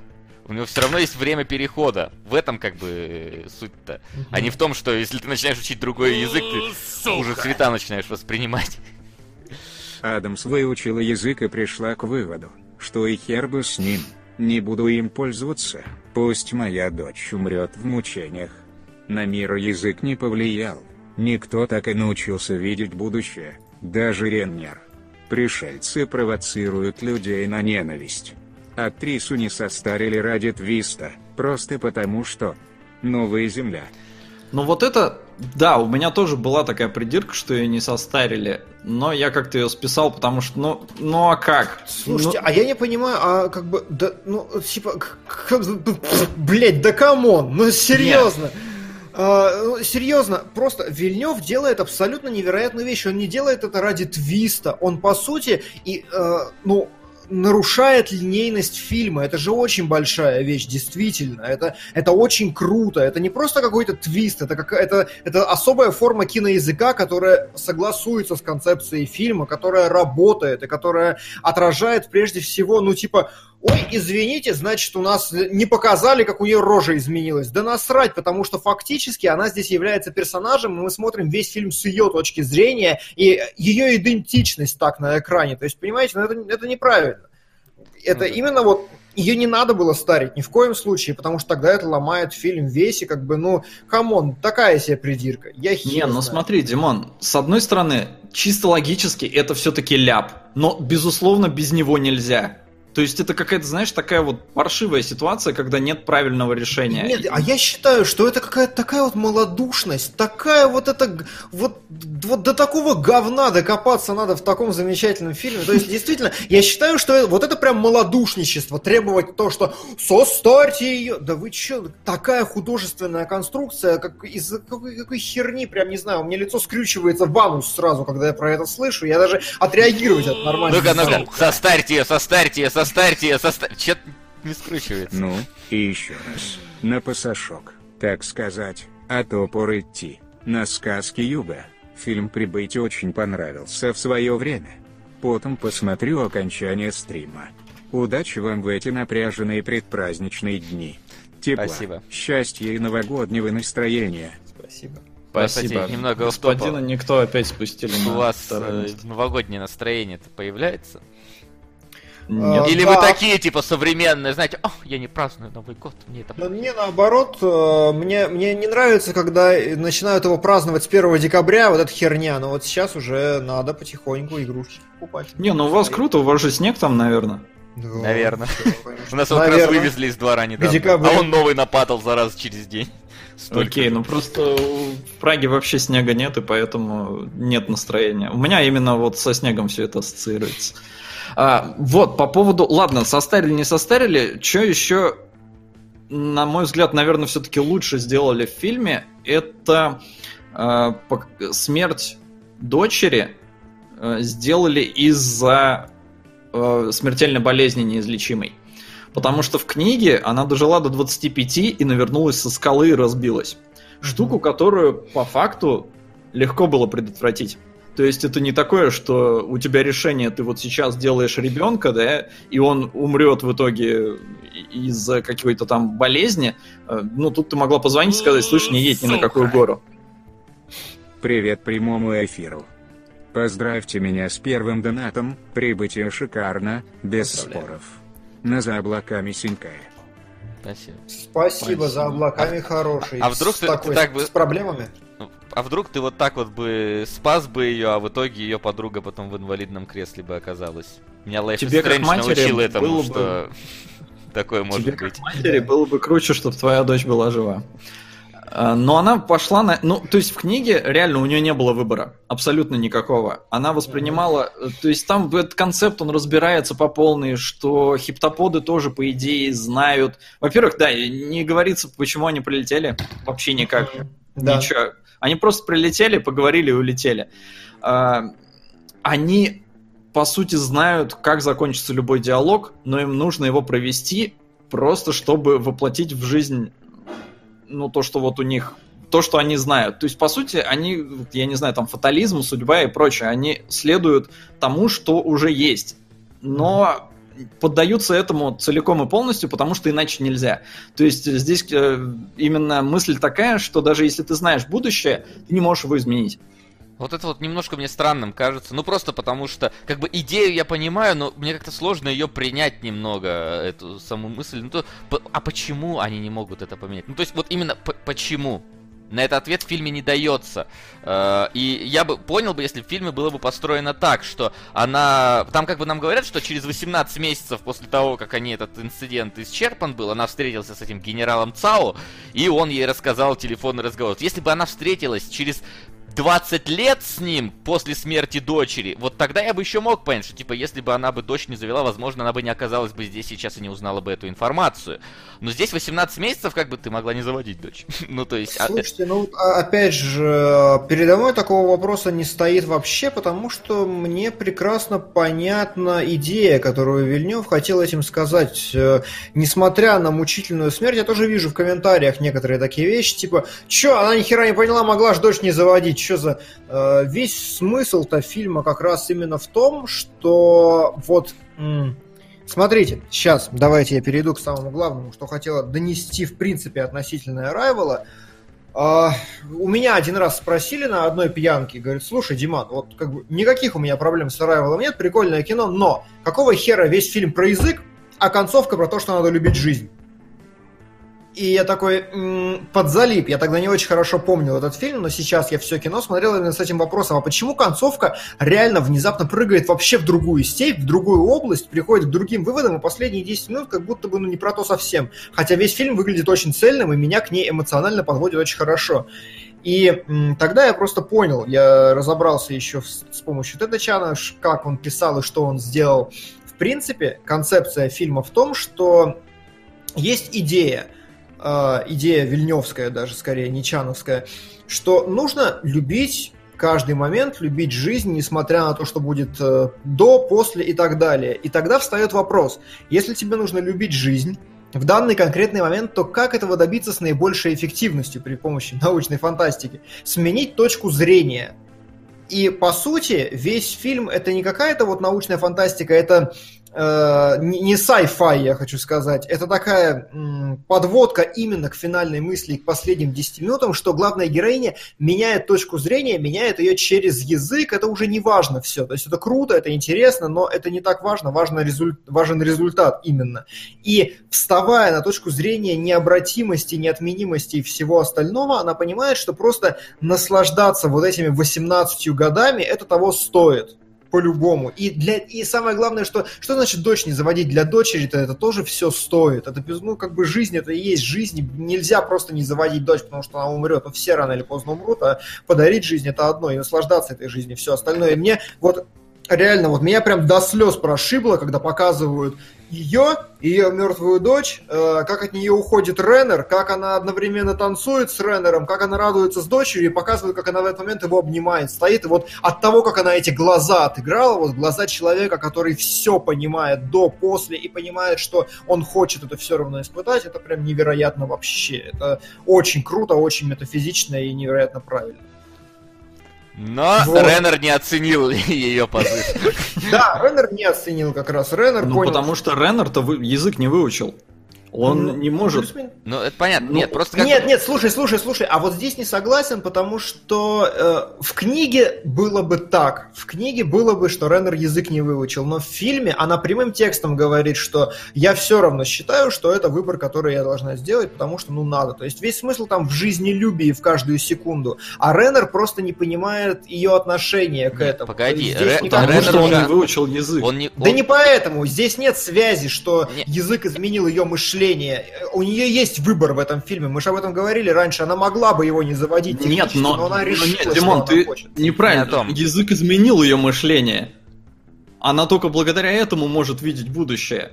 Но Да все равно мыш- считает, что Нет, оно смотри, того надо. Димон, тут А как бы дело-то в чем? А Реннер-то от нее ушел, потому что она ему сказала, что ребенок умрет. Она знала, что ребенок умрет. И он ушел, потому что она, они могли не... за- Ну, то есть, типа, ты Да, знала, да, да. но сделала это. Ему вот это не понравилось. А если бы она не говорила бы ему это, возможно, он бы с ними бы, кстати, остался бы жить. И разве это не лучше ли было, например?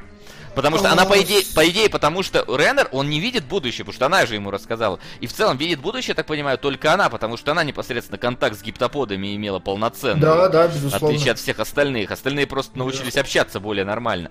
Вот, если бы она Реннеру не рассказала бы об этом, то есть, по идее, она как человек обычный, да, не знающий будущее, она не могла знать, что их девочка умрет Нет, от этого безусловно. И Безусловно, Реннер ее бросил в первую очередь, потому что там это говорится, опять же, ну, практически прямым текстом. Э, Дочь у нее спрашивает, типа, а почему вы с папой разошлись? И мама говорит, ну, я ему просто сказала про одну вредную болезнь, и он сказал, что я приняла неправильное решение. И Да, ушла. но она могла, Вот. вот, э, как бы, на, если смотреть на их отношения со, со стороны просто обычных, если людей брать, да, если бы она не могла бы видеть будущее, у них была бы Мгм. хорошая, отличная семья. Она не могла, Да, она не да, должна была ему об этом говорить, потому что она не должна ему говорить о том, что я вижу будущее, чувак. Да, конечно, конечно. Вот в этом плане, например, очень странно. То есть она могла бы не говорить, зачем она это сказала, непонятно. Слушай, ну случае. опять же, вот этот такой вопрос Не, с я- э, необратимости и всего остального. Я думаю, что отчасти она могла ему сказать, если уж мы ударяемся в какой-то психологизм и пытаемся прочитать мотивы этого поступка, что это просто психологически тяжело, очень тяжело нести. И когда ты это с кем-то делишь, тогда ну, нагрузка с тебя снимается. Это как, знаешь, ну типа типичная история про измену. Все всегда про это говорят психологи, что если уж ты, если уж баба изменила своему мужику, и она говорит ему про это, значит, она просто сама груз ответственности выдержать не может, и она ему докладывает, чтобы как-то облегчить свое состояние. Я думаю, что здесь этот аспект Может быть. Ну, короче, на самом деле-то я о чем, к чему хотел подвести это все делать. Сука. О, Глеб опять, класс. Вы уже расслабились. А зря. Приятного просмотра. Накрывайте поляну. Да, Судя мы- по тому, что поляна с большой буквы земляничную, ну, очевидно. видимо, Да, да. первое место. Да, да мы не расслаблялись, если что. Вот, как бы дело-то в чем? Нам действительно показывают о том, что не... э, как мне кажется, основная идея-то она в чем? В том, что э, несмотря на то, какая бы херня у тебя в жизни не случилась, да, ты не должен думать, лучше бы я тогда поступил иначе. Вот это вот, знаете, перенестись бы сейчас на 10 лет назад и сделать другой выбор. И купить биткоин. И купить биткоин, да, например. Типа того. Вот, Да. задавайте нам кто-нибудь биткоинами, кстати, мы будем очень рады. А, Но это ладно. Вот, то есть, э, Фишка-то в том, что, типа, посыл для обычного-то человека, какой, который посмотрел фильм, ну, должен быть такой для обычного мыслящего, что э, не надо переживать за совершенные тобой ранее поступки. Все, что ты сделал, все было, условно говоря, э, ну, заранее известно.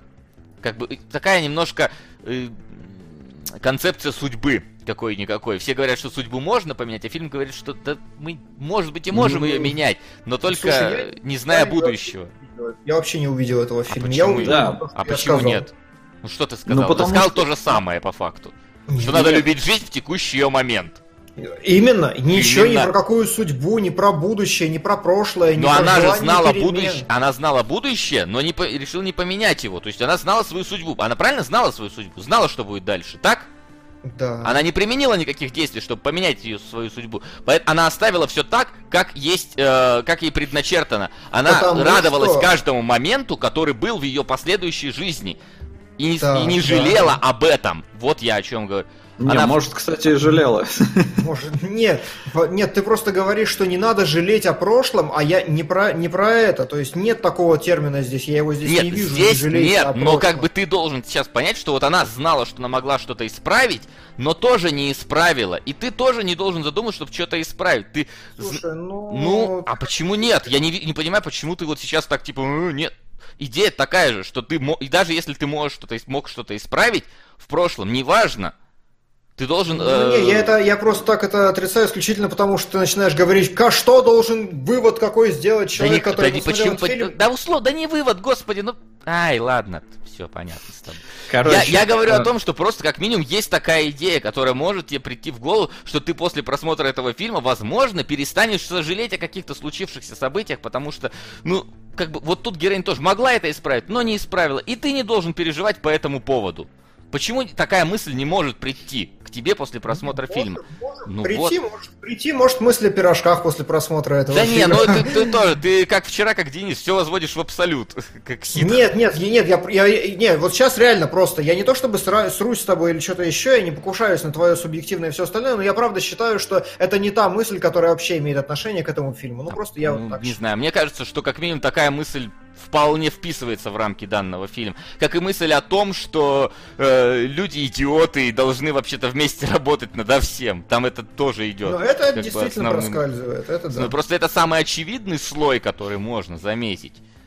А второй, второй вот этот вот условно все-таки неочевидный для массового зрителя слой, который вот мы сейчас обсуждали. А третий это вывод из второго, ну, по крайней мере, который у меня сложился на основании сейчас нашего с тобой диалога. Почему его не, не может быть? То есть, Ладно. э, суть-то еще в чем? Э, опять же, по фильму создается впечатление, что выбор у нее есть. Но она решает завести дочь, зная не только, что та умрет, но и зная, что Реннер от нее уйдет. Мгм. Она это-то тоже знает. И как Да. бы ее и это не останавливает. И фильм, он все-таки про любовь к жизни, потому что, несмотря на все вот там жопы, которые у нее есть впереди, она делает выбор, принимает решение все-таки завести дочь и остаться с Реннером, как бы понимая, к чему это все приведет. Мгм. Так что, не знаю, мысли Васяна меня как-то... Ну, то есть у меня тоже не было такой мысли, что, типа, не надо там о чем-то сожалеть. Нет, вот человек знает о последствиях, но принимает такой выбор. Это тяжелый выбор. Но она его делает. За это, как бы, я восхищаюсь силой этого персонажа. Да, И- то есть здесь движение вперед, здесь не Да, о да, сожалении. я понимаю, что здесь движение вперед, но это условно говоря, что если ты делаешь какой-то выбор, ты не должен сожалеть о его последствиях, правильно? То есть ты не должен впоследствии, когда этот момент наступит, сожалеть о том, что ты Слушай, сделал тогда. э, вот смотри, э, допустим, я...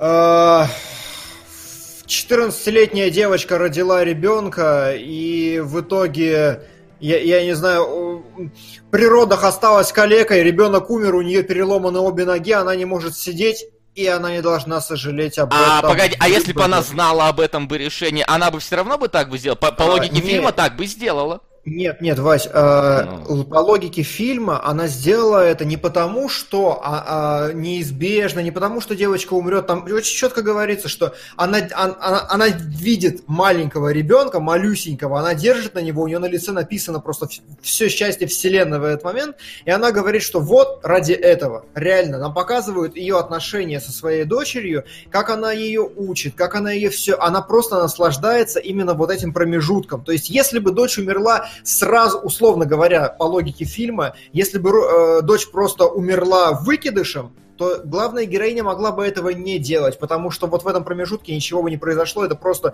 А фильм как раз про то, что вот эти вот 16 лет, которые девочка была жива, они-то были Смотри, абсолютно та- так же, как ты сейчас сказал, что типа привел пример, что какая-нибудь та девушка в 14 рожает, там вся переломанная, потом становится ребенок помирает, точно так же они могли взять ребенка, усыновить маленького ребенка, и у них было бы то же самое счастье, тот же Слушай, самый ну, ребенок, да, так же да. самое они бы его растили. Ты, ты Раз- вообще в какую-то странные вещи делаешь, а по- потому что родить своего и усыновить это не то же самое. А. Особенно для матери. Особенно для матери. Ну, ты-то со стороны матери, конечно, можешь сейчас говорить. Не, Но ну мне- правда. Не, ну то, правда, а не, ты говоришь, ради счастья, которое Ради- у них было, да, ради даль- так да, у них просто точно ребенок так же, абсолютное счастье. точно так же можно, ребенок может доставлять счастье любой, если ты его- к нему испытываешь Ну, любовь, и нет, он в ответ испытывает. Почему нет? То есть, типа, не рожала не мать или что? Вот это вот, вот высказывание ты сейчас. Нет, ну просто здесь, ну, ну, типа, нет, ну ты не ту плоскость берешь, вообще здесь. Так ну, ты тоже ушел не в ту плоскость. Да когда... почему? Да потому что ты, я, Ты я- говоришь. ты говоришь про фатализм, принятие решений. Я говорю о том же самом, просто Нет, с течением Нет, времени. я не, нет, нет, А я не что? говорю про Да. фатализм принятия решений. Не говорю про него. Я говорю про то, что перед Эми Адамс стоял выбор или не рожать ребенка и не быть счастливой 16 лет вместе с ребенком, или, э, те- ну, типа, не терпеть его смерть. Вопрос не в том, что э, фатализм... а вы упер- ты упираешься сейчас вот в смерть и сожаление и все прочее, а я говорю о том, что она ради 16 лет, ради потому, чтобы подарить жизнь, ради того, чтобы это просуществовать, вот это все, она ради этого все сделала. И здесь нет никакого вопроса о том, что сожалеть о прошлых поступках, да можно сделать что-то неправильно, можно безусловно, просто у нее были две чаши весов, смерть дочери и жизнь дочери, А и она вы- как а бы вот решила, я, что я не понимаю, смотри, в рамках фильма у, те- у нее нету как будто бы альтернативных каких-то вариантов, есть только два, рожать, не рожать, а, ну, то Ну есть, да. условно говоря, ребенок Да, у тебя да. будет только в таком случае, и счастливо, либо ты в одном будешь счастлива, э, либо в другом условно несчастлива, Да, хотя нам да. не показывают, как она будет Это несчастлива. ограничение кинематографического пространства, потому что если бы в этот фильм поним- начали нет, вплетать а рассуждения начали- об усыновлении, ну это Нет, не понимаешь, а Не просто тогда, перебивайте так- друг друга. тогда посыл получается, ну, как будто бы не полный, как будто бы нам дают выбор там, условно говоря, из зеленого чая и из черного чая. Нам не дают вы- Ну на выбор кофе и всего остального. Поэтому да, да, э, мне не кажется, что это прям, ну, совсем уж какое-то ограничение. Потому что, А, тебе тем более, смотри, насколько, потому- на- насколько это вообще, вот это счастье, насколько оно все-таки получилось несколько эгоистичным. Она разрушила жизнь э, Реннеру.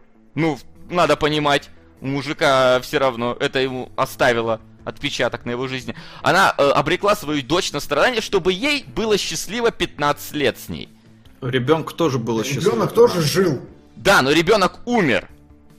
Но он жил. Ну, я объясняю, что если бы она не рожала бы этого ребенка, взяла бы, например, текущего какого-то живого ребенка, у него было бы те же самые года счастья, просто А, еще вместе Вахтанг, с мужем, смотри, и ребенок был бы жив. начинаешь ты начинаешь расширять замкнутую систему. Я Так считаю, вот я этот говорю, что фильм... система- Подожди, э, Ну ладно, я хорошо, считаю, давай.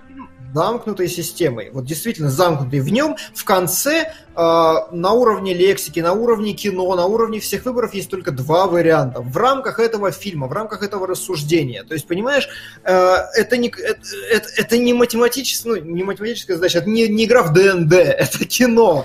Вот. И здесь действительно есть только два выбора. Либо рожать, э, подарить ребенку жизнь, э, сделать Реннера счастливым какое-то время. Опять же, в том числе. Я думаю, что она из-за него это в данной ситуации. Я не думаю, что у него жизнь закончилась после того, как у него дочь умерла. Это плохо, конечно, но не, не, не вот так. Опять же, э, и в конце у нее реально выбор рожать, зная смерть, или не рожать. Вот все. Это тот выбор, который дает фильм, и на этом выборе он показывает самое главное как раз. Он показывает, что, возможно, какие-то вот эти плачевные последствия, которые они это проходящее, уходящее и все остальное, но вот момент этот замечательный. Почему ты тогда начал со мной спорить относительно того, что, типа, ты не должен переживать за свои совершенные поступки? Что, если тогда По- тебе было на хорошо в момент, если у тебя были какие-то что- положительные, связанные с этим вещи, если точно так же ты можешь прийти к херовому концу, но при этом у тебя было какой-то элемент счастья. Ты точно А, тоже нет, сейчас потому прямо что сказал. ты, э, потому что ты вывел в более абсолютную схему эту вещь, что не надо сожалеть о прошлом. И вот этого тезиса «не надо сожалеть о прошлом» я здесь Ну не ты вижу. точно так же вывел много чего в абсолют. Ты же понимаешь прекрасно, что, естественно, можно ко много к чему подвести. Потому что, например, типа, а вот если бы убить Гитлера раньше, там, да, вот э, ты что, не сожалеешь, что если бы ты мог его там убить или не убить, если бы знал об этом? Ну, то есть, понятное дело, что в каких-то ситуациях действительно такого нет. Но как минимум ты не должен все-таки совсем переживать про совершенные с собой вещи. Ты все равно это не сможешь исправить. А может, все-таки не было у нее выбора? У, Сука. Так нет, э, здесь Ну о- ладно, о- о- задействуем заначку. Спасибо, Длен Трикашный. А, у нее выбор точно был, потому что... погоди, а это на что? Это на героя? Ну, или- посмотри, на что он донатил до этого. Я думаю, что... А, да, на А, героя, скорее всего. Э, Здесь, короче, момент в том, что Джереми Реннер ей прямым текстом через ее же уста э, сказал, она, ты, ты сделала неправильный выбор. Ну, так он-то, может, думал, что у нее есть выбор. Ну, Это ж его слова. Это не значит, что она... Ну, был у нее мне выбор. кажется, что Опять-таки- весь Опять-таки, по, по поводу счастья, да, ладно, хрен с ним рожать, не рожать. Предположим, здесь э, может там сказать, типа, а так бы девочка бы вообще не родилась и так далее. Но говорить, не говорить Реннеру, вот этот выбор, например, очень странно, мне кажется, потому что она счастья не прибавила ни Реннеру, ни дочери, ни себе. А если бы не сказала, она бы Ну, осталась бы с. Реннером, папаша был бы с ними, и он бы точно так же переживал смерть дочери. Скорее всего, он и так переживал смерть дочери, потому что вряд ли она не рассказала ему про дочь. И, скорее всего, что он приехал там на похороны, условно говоря. Вот то, что она... Окей, даже то, что она рожала дочь, предположим, это э, вполне вписывается в рамки э, того, как она увидела будущее, как она радовалась э, проведенными там с ней этими 15 годами. Но вот говорить об этом Реннеру, при условии, что она не должна была знать об этом по факту, это странное решение. Ну, короче, чем больше мы обсуждаем, тем больше я склоняюсь к тому, что не было у нее ни хера никакого выбора, у нее была иллюзия. И она выбрала все равно то, что должно было произойти, как, в Когда- принципе, в книге к этому и подводится. Потому Но- что тут спрашивали, как в книге это все объяснялось. Мгм. Там была сцена, они зашли с Реннером в магазин, это я книгу, разумеется, обсуждаю, там не Реннер, там Гэри. Они зашли в магазин, чтобы купить продуктов, и она увидела там э, какую-то миску для салата. И у нее сразу воспоминания из будущего о том, как э, дочка там себе в три года, что ли, на голову уронила эту миску, и царапина у нее там какая-то осталась. И сама героиня Луис э, говорит, я не чувствовала, что я обязана взять и сейчас купить эту э, миску. То есть ничто меня не толкало. Но это было настолько естественным, как и попытаться поймать эту миску в момент падения на твою голову. Ну, то есть на голову Мгм. дочки. Поэтому там у нее не было совершенно никакого выбора. А здесь как будто вот Вильнев на самом деле, ну или там сценарист, мастерски завернул так и зрителю показал саму эту иллюзию выбора, и героине показал. А на самом деле его и не было. Слушай, ну тогда вся суть фильма ломается, потому что весь фильм-то как раз про то, что она сделала этот выбор. Ну, то есть весь эмоциональный заряд заключается в том, что она сделала этот выбор, и ты из-за этого ревешь. Ну, ну я не ревел, если, разумеется. Если ревешь, да. Если А, ревешь, конечно. но в целом, да, я согласен, она как-то упирается, но с другой стороны, мы все-таки упираемся в то, что не было у нее выбора. Но это уже ограничение исходной концепции, как-то так получается. Ну, типа, что как это изначально задумывалось и объяснялось, все остальное. Ну, я уж не хочу в это лезть. Для меня вот фильм сработал эмоционально именно на этом уровне. Для меня было драматически важно, чтобы она понимала, что ее ждет, и тем не менее сделала этот выбор, потому что положительные эмоции сильнее во вселенной, чем отрицательные. И они в итоге, ну, типа, дали ей больше, чем то, что она потом потеряла. Или как-то так. Не, эмоционально без базара. Фильм отбивается, потому что он тебя готовит к этому. Но он даже не, он сначала тебя обманывает хитро, тем, что, типа, ты думаешь, что э, у нее сначала умер ребенок, а потом Мгм. весь фильм идет. Причем я сейчас уже, разумеется, второй раз смотрел, я знал, в какой последовательности все происходит, и я пытался за что-то зацепиться, но там вообще не докопаться. То есть, э, когда они сидят в поле, и Реннер такой, типа, да, я там математик задрот, короче, поэтому я один, она к нему поворачивается и с улыбочкой такая, да, типа, если ты в целом, ну, умеешь общаться, там, работаешь с языком, ты тоже можешь быть один. И когда первый раз ты смотришь фильм, ты, разумеется, думаешь, что у нее уже умерла дочь, и эта фраза звучит как-то, ну, сука! Ребята, давайте жить дружно и смотреть сказки. Юга. Минус. Минус. Сказки Юга улетают Спасибо. на первую позицию, а на вторую у нас теперь герои и земляничная поляна вместе, так что Мгм. надо что-то с ними делать. Да, Ну, я думаю, сделается что-нибудь сейчас. Да, на чем? Мгм. А, э, остановился, да. И она к нему поворачивается и так, ну, несколько вот улыбаясь, говорит, что тоже одиноко. И ты такой думаешь, блин, у тебя там вроде там дочка умерла и все такое. А, а ты, ну, там мужика себе находишь. А потом, ну, когда это все смотришь в понятной последовательности, что типа ребенок еще не родился, оно выглядит, короче, круто и так, и так.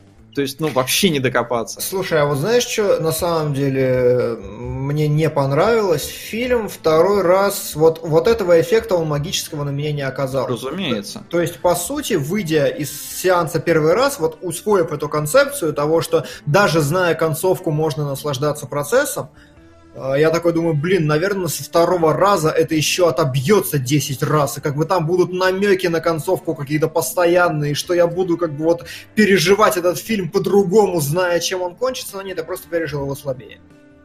Вот, у меня вот, вот этого как бы не было. Хотя, не то чтобы даже в упрек можно поставить, потому что эту задачу выстроить, по-моему, невозможно, но не было просто. Ну, в принципе, аналогично. И еще, разумеется, огромный поклон Вильневу за то, что трейлер первый сделал крутой Да. и не заспойлерил прибытие. Мгм. Ну да, с трейлерами там такая каша была вообще. Второй и дальше это очень А я не смотрел. Я вот, к счастью, на первом остановился, подумал, Вильнев. Я тоже, я потом красавчик. просто посмотрел, и там реально они вообще не то обещают остальными трейлерами, что на самом деле должны. Вот нам пишут, на второй раз ты уже чувствуешь тягучесть фильма и начинаешь посапывать. Я и в первый раз посапывал. Не, не- не знаю, что, что с Вильневым не так или со мной что не так.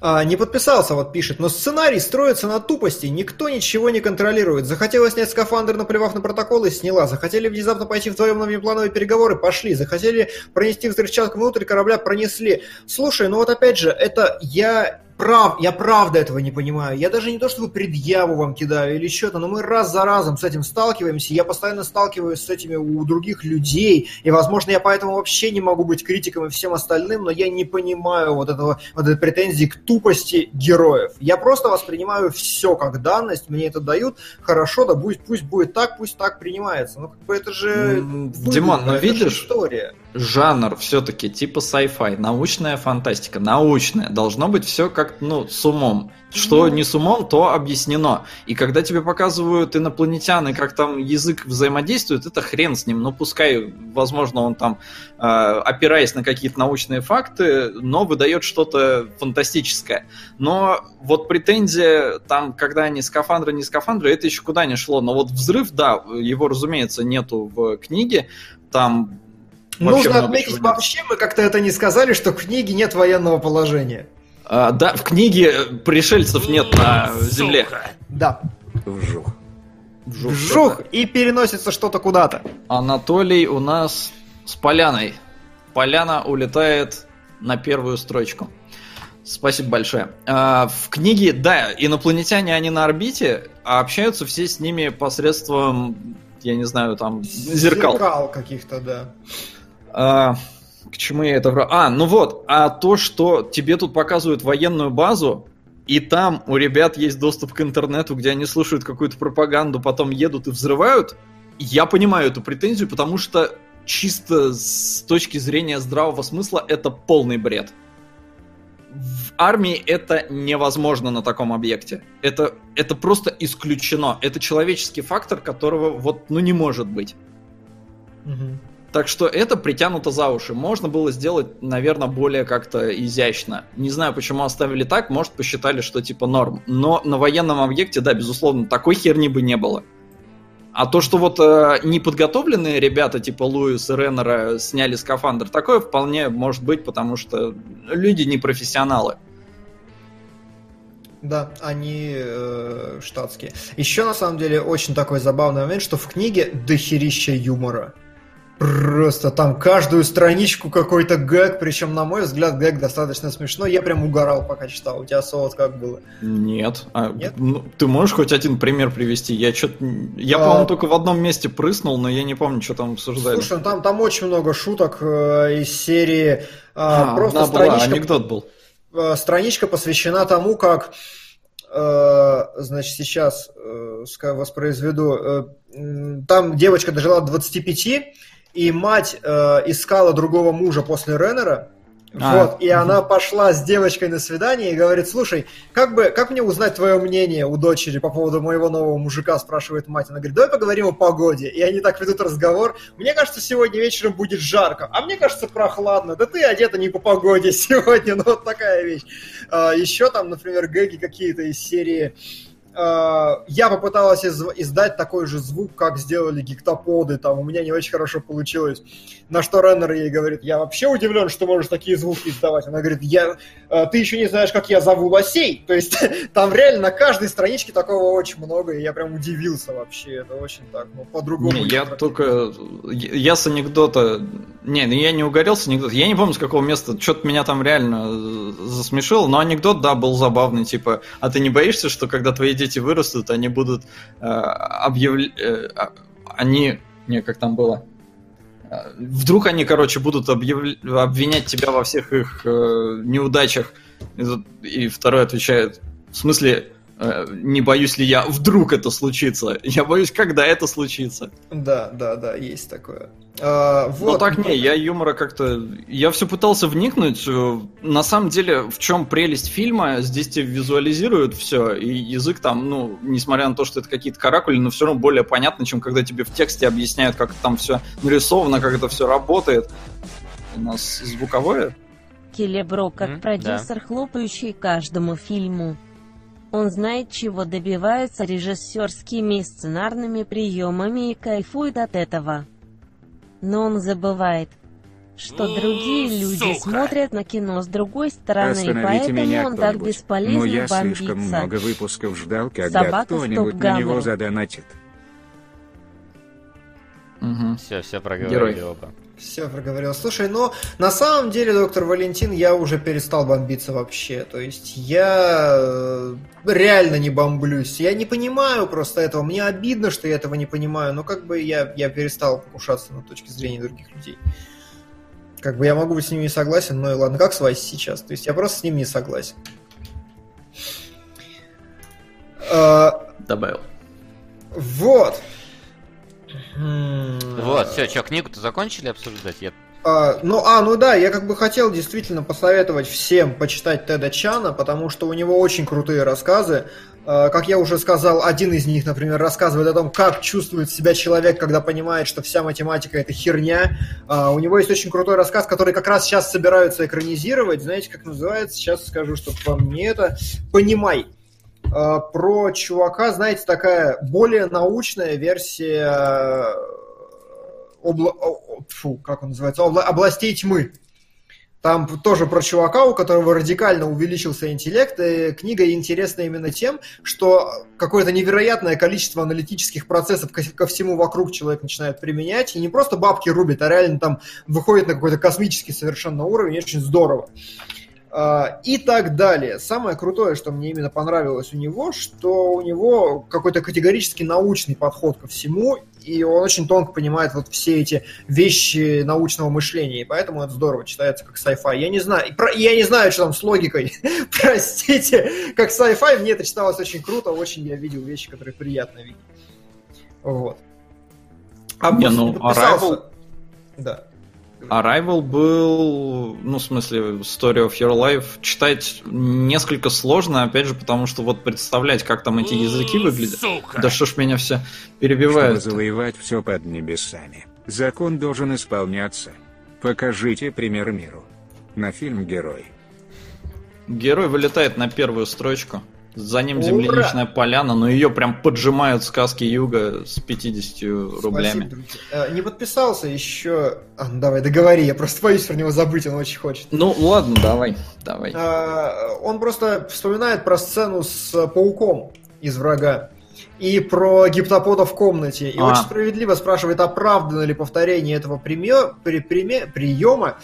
А, Хороший момент, и это Очевидно явно... же, что это не повторение.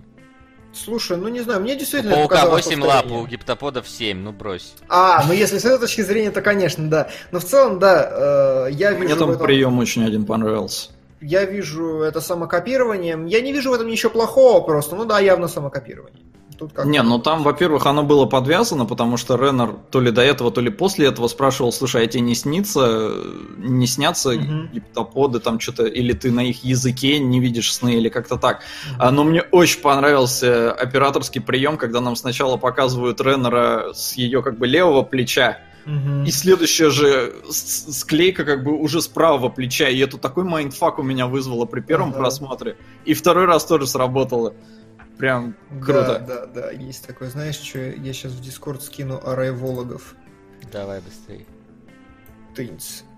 Скинул. Нет, Э, пока не... Вот я скину. Вот скинул, да. Там ничего, на самом деле, какого-то феноменального нету, есть просто, ну, такие более-менее... У картинка очень крутая у Arrival, вот это да. Кстати, мне она показалась очень такой блеклой. ну, Да, в смысле, да. я, я когда в кино смотрел, мне, может, показалось. Но действительно было ощущение, что очень мрачная картинка. Ну, то есть, как будто лампу не на всю мощность включили. А, сейчас я посмотрел, и такое ощущение, что, может, и на полной мощности она была. Просто фильм прям какой-то, ну, очень, я не знаю, серо-грязный. Да, сер, серо-грязно-синий, это цветокоррекция, Так, на мой что, взгляд, давай? просто охерительная. Да, конечно, Давай. можно. Вот, э, прям приглушенная такая цветокоррекция, очень кайфовая. Опять же, я, э, у меня попался очень херовый рип, в котором, несмотря на то, что он был 1080p, там все дела, короче, нормальный битрейт, но какой-то придурок втречил туда субтитры, в кадр прям в сам такими вот ползающими штуками э, шрифтом Times New Roman и при этом ресэмпл не отключил на рендере. И я просто, я весь фильм страдал, потому что некогда было перекачивать уже. Но Это было очень плохо. Вот, и я играл с настройками, пытался это уменьшить, я цвета выкрутил на максимум. Я, Посмотрел я- я на такой, секунду подумал, что ты прикольнулся, и знаешь, как там, типа, мемы, там, типа, прибытие, вот это Эми Адам стоящая с надписью «Идите нахер» и над- «Отбытие». И вот тут Луис написано, я прочитал «Лузер», думаю, когда она «Лузер» ему писала, что-то не помню такого. Да. А, Да, ну короче, да, приглушенная, очень такая кайфовая цветокоррекция, э, просто характерная для фильма. Не могу сказать, что она чем-то вот так вот прямо определена, но она оригинальная и цельная. А, Первый кадр вот этот, это такое типичное применение приема, когда, она, когда герой себя не очень хорошо чувствует, он смотрит в какую-то ну, короткую сторону экрана. Так или иначе, когда он напряжен, когда ему тяжело и все остальное. Что, в принципе, забавно на протяжении всего фильма, и следите за этим, на протяжении всего фильма э, у Эми Адамс нет ног. Всего я насчитал 4 кадра в полный рост, где ее показывают. Э, Потому И это... Что? Потому что их у нее 7. Э, Возможно. Вот. Э, У нее реально нет ног на протяжении всего фильма, и поэтому, когда в конце ее начинают показывать э, несколько раз полный рост, меня это прям конфузило, когда я в кинотеатре первый раз смотрел, такой, чё, поч- чё- а ч- почему мне это так режет глаза внезапно, Поч- почему? Я как-то себе представлял ее совсем стройненькая, она такая пухляша там в конце, и что-то я такой, почему я не заметил этого за все кино? Может, Вот. она была беременна?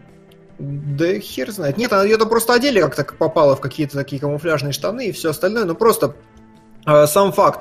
А, вот это э, определенно показывает, что фильм снят с очень субъективной с ее точки зрения. То есть мы держимся к ней прям очень близко. Вы это могли видеть в «Маме» у Ароновски. Там тоже было очень много крупных планов. Но там тупо было в лоб очень много крупных планов. А здесь режиссер незаметно просто убирает это. Э, вот здесь она тоже смотрит в короткую сторону экрана, но, насколько я понимаю, здесь э, выбор был в том, что либо захватывать других людей, либо нет. И если бы мы взяли правильную перспективу и поставили ее в центр или правее, тогда, э, скорее всего, там бы начали попадать в ракурс коробки какие-то или их отсутствие. Люди, которые стояли, а это вот более-менее такая цельная штука.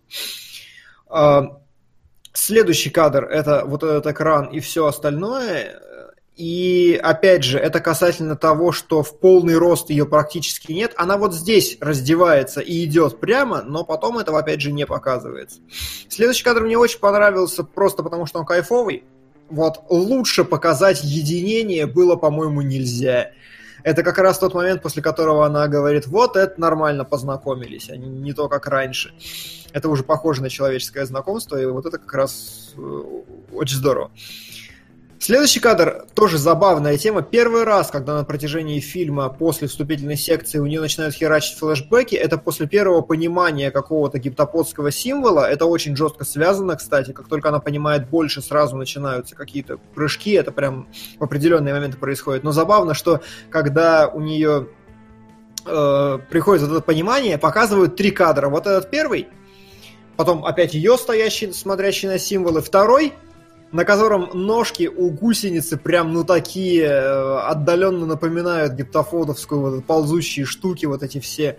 И последняя э, лапа корявая, она прям дико копирует гиптопода, по, по воде, короче, вот так пьет. Э, становится понятно, что это палка просто какая-то, которой ребенок играл, но я прям готов поклясться, что это не случайная подборочка такая. Все три кадра мне прям жестко напомнили про. Вот, э, в следующем кадре, опять же, я хотел показать мощь цветокоррекции, потому что, смотрите, у нее синий белок. У нее синий белок, который, во-первых, подходит ко всему, что мы видим во всех остальных кадрах, а во-вторых, у нее синяя рубашка и какой-то очень холодный задник. Фильм э, выхолодили, я думаю, в том числе для того, чтобы э, кадры семейной жизни были гораздо теплее. Но Вильнев сказал, что они хотели сделать грязный sci-fi э, с ощущением, как будто это обычный вторник, ты идешь в школу и идет дождь. Неплохо. Ну и в целом, мне кажется, настроение, да, оно действительно какое-то такое серое, унылое. Да, но, но, это, но когда я иду в школу и идет дождь, это не выглядит как шедевр Диккенса, потому что здесь, конечно, картинка совершенно чумовая. А, вот здесь э, она идет просто к той штуке, не помню уже при каких обстоятельствах, но здесь, во-первых, handheld, то есть камера такая трясущаяся, и опять она идет по раскрытому полю, где, казалось бы, ну покажи ты масштаб, хер, не показывают ее ног вообще, ни при каких вообще, никогда. Uh, следующий кадр это шот на ребенка, и это вторая такая отличительная особенность, очень я всегда путаюсь в терминах, простите, операторы, наверняка я сейчас скажу херню, но я назову это маленьким фокусным расстоянием. И все же сказки, конечно же сказки. Спасибо, Паноптикум. Второе место. А, короткое фокусное расстояние, то есть очень маленький промежуток пространства находится в фокусе. Буквально сама девочка, даже ее дальнее плечо уже размыто, а ближнее еще смотрится четко. Это как раз для того, чтобы сделать акценты и выкинуть все лишнее. Поэтому это в том числе способ достижения локальности в фильме. То есть в фильме э, все увели э, из городов, из крупных оставили на лужаечке. То есть когда я посмотрел последнюю нарезку, как эти штуки улетали, я подумал, что, блин, а может быть, ну, типа, стоило в Нью-Йорке посмотреть на то же самое, были же штуки. Нет, все-таки специально над полянкой над какой-то взяли.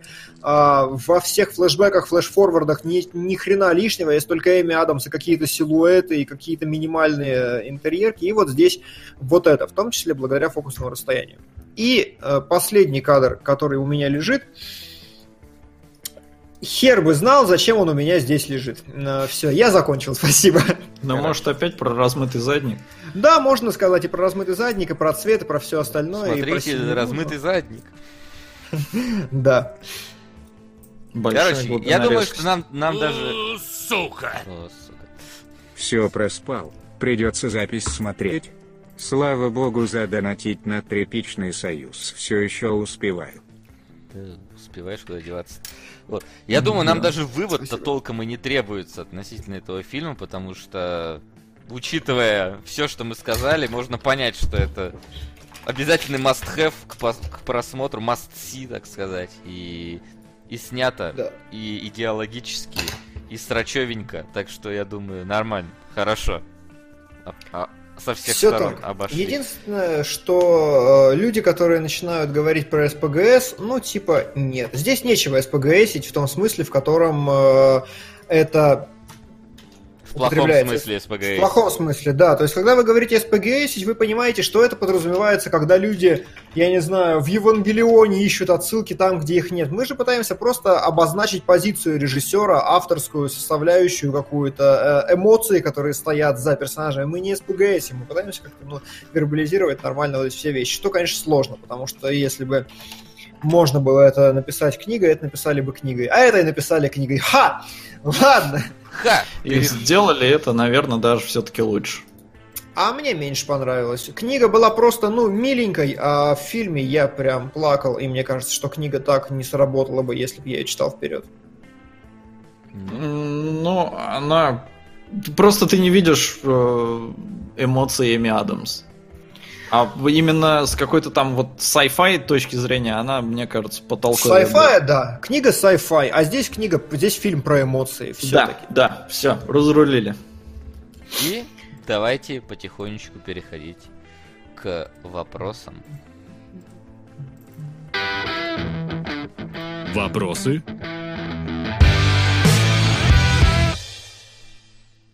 Их есть у нас? Их есть у нас 31 комментарий. Ну, Вася, это не значит, что а вы- вопросы есть.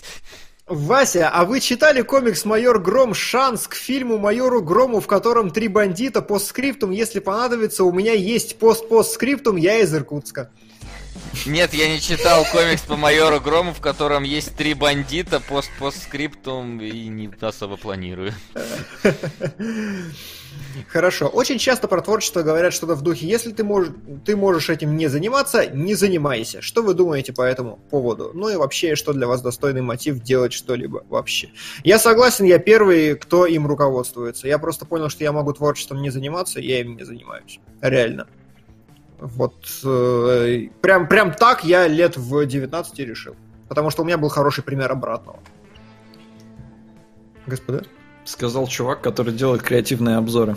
Ну, я там так просто что-то душу отвожу. Я не считаю это каким-то большим творчеством. Я считаю просто каким-то таким... Не, ну, неважно, просто но это как бы... креативным подходом. э- Это не... Нет, ты, ты сейчас Сука. рассуждаешь с точки зрения... Не-не-не-не-не.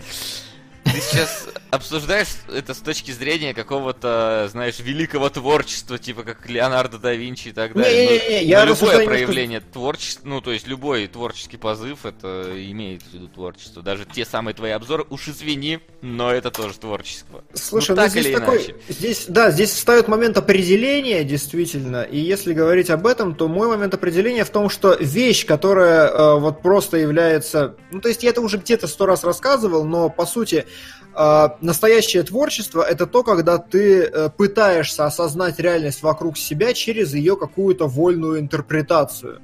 Вот, и у меня есть реально чувак один знакомый, тоже про него уже рассказывал, который пишет стихи просто потому, что не может. Вот он всю жизнь херачит все, что у него в жизни происходит, только стихами, причем э, совершенно невероятными, на мой взгляд. Вот, я на него посмотрел, я понял, что я могу этого не делать. И Для меня способ познания мира несколько другой, поэтому я творчеством не Ну, занимаюсь. в моем ты немножко разный, мне кажется, формат творчества путаешь, потому что, ну, как бы, это, да, это человек погруженный прям в творчество. Ему, ну, видимо, без разницы там относительно Нет, ну я к тому, что если это- применять, это, я бы фильм не стал снимать. То есть, э, вот у Быкова, у него необходимость внутренняя снять фильм «Майор», снять фильм «Дурак», потому что вот это, вот, вот у него так, ему надо снять фильм. О, я не буду снимать фильм, если мне за это деньги не заплатят. Я, возможно, сделаю это, ну, как-то, буду стараться, буду что-то как при- прикладывать креатив, но я не э, сделаю, вот, да. Не, ну, деньги... Деньги тут все, в принципе, будут. Мне кажется, и Быков-то тоже без денег бы сильно бы снимать и не это.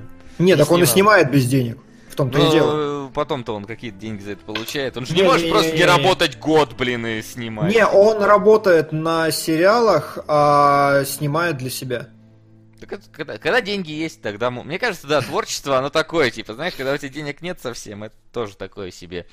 Такой себе, твор... такой себе творец, Хотя тоже разные Мгм. бывают. Сложно, короче, с этим судить. Но мне кажется, что как минимум все равно какая-никакая творческая часть есть у нас э, присутствует во все. Просто насколько ты погружаешься в это, насколько себя там полностью его отдаешь этому, это уже индивидуальный подход каждого. Мгм. Вот так. Со? Ну, если можете не заниматься, не занимайтесь. Нормально. Я, я вот не занимаюсь, мне норм.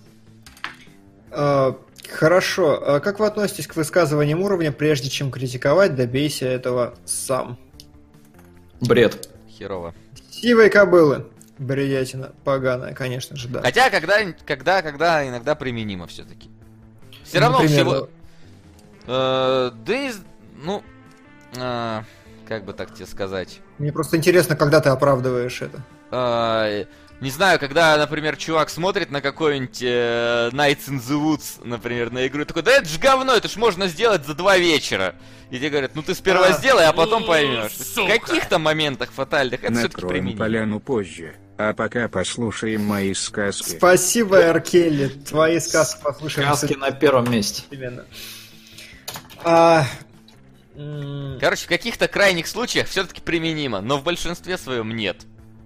Да, я тоже так считаю. Как минимум, потому что со стороны всегда виднее, гораздо виднее все. Зачастую Не, ну, есть- тебе даже что-то говорят, и ты такой, бля, а почему я сам до этого не додумался? Как бы это же так очевидно, но тебе не нужно вообще ничего предлагать, просто проскочило мимо и все. Мне кажется, просто надо пытаться все-таки разбираться в том, что ты там критикуешь. Но вот прям самому делать это очень странно. То есть, э, давайте в абсолют возведем. Э, ты ездишь на машинах, ты можешь, условно говоря, если ты там разбираешься, их обозревать, но тебе не обязательно для этого прям делать машины. Ты можешь просто там их досконально знать, знать, как они должны вести себя на дороге, знать, что такое там хорошее сцепление, плохое сцепление.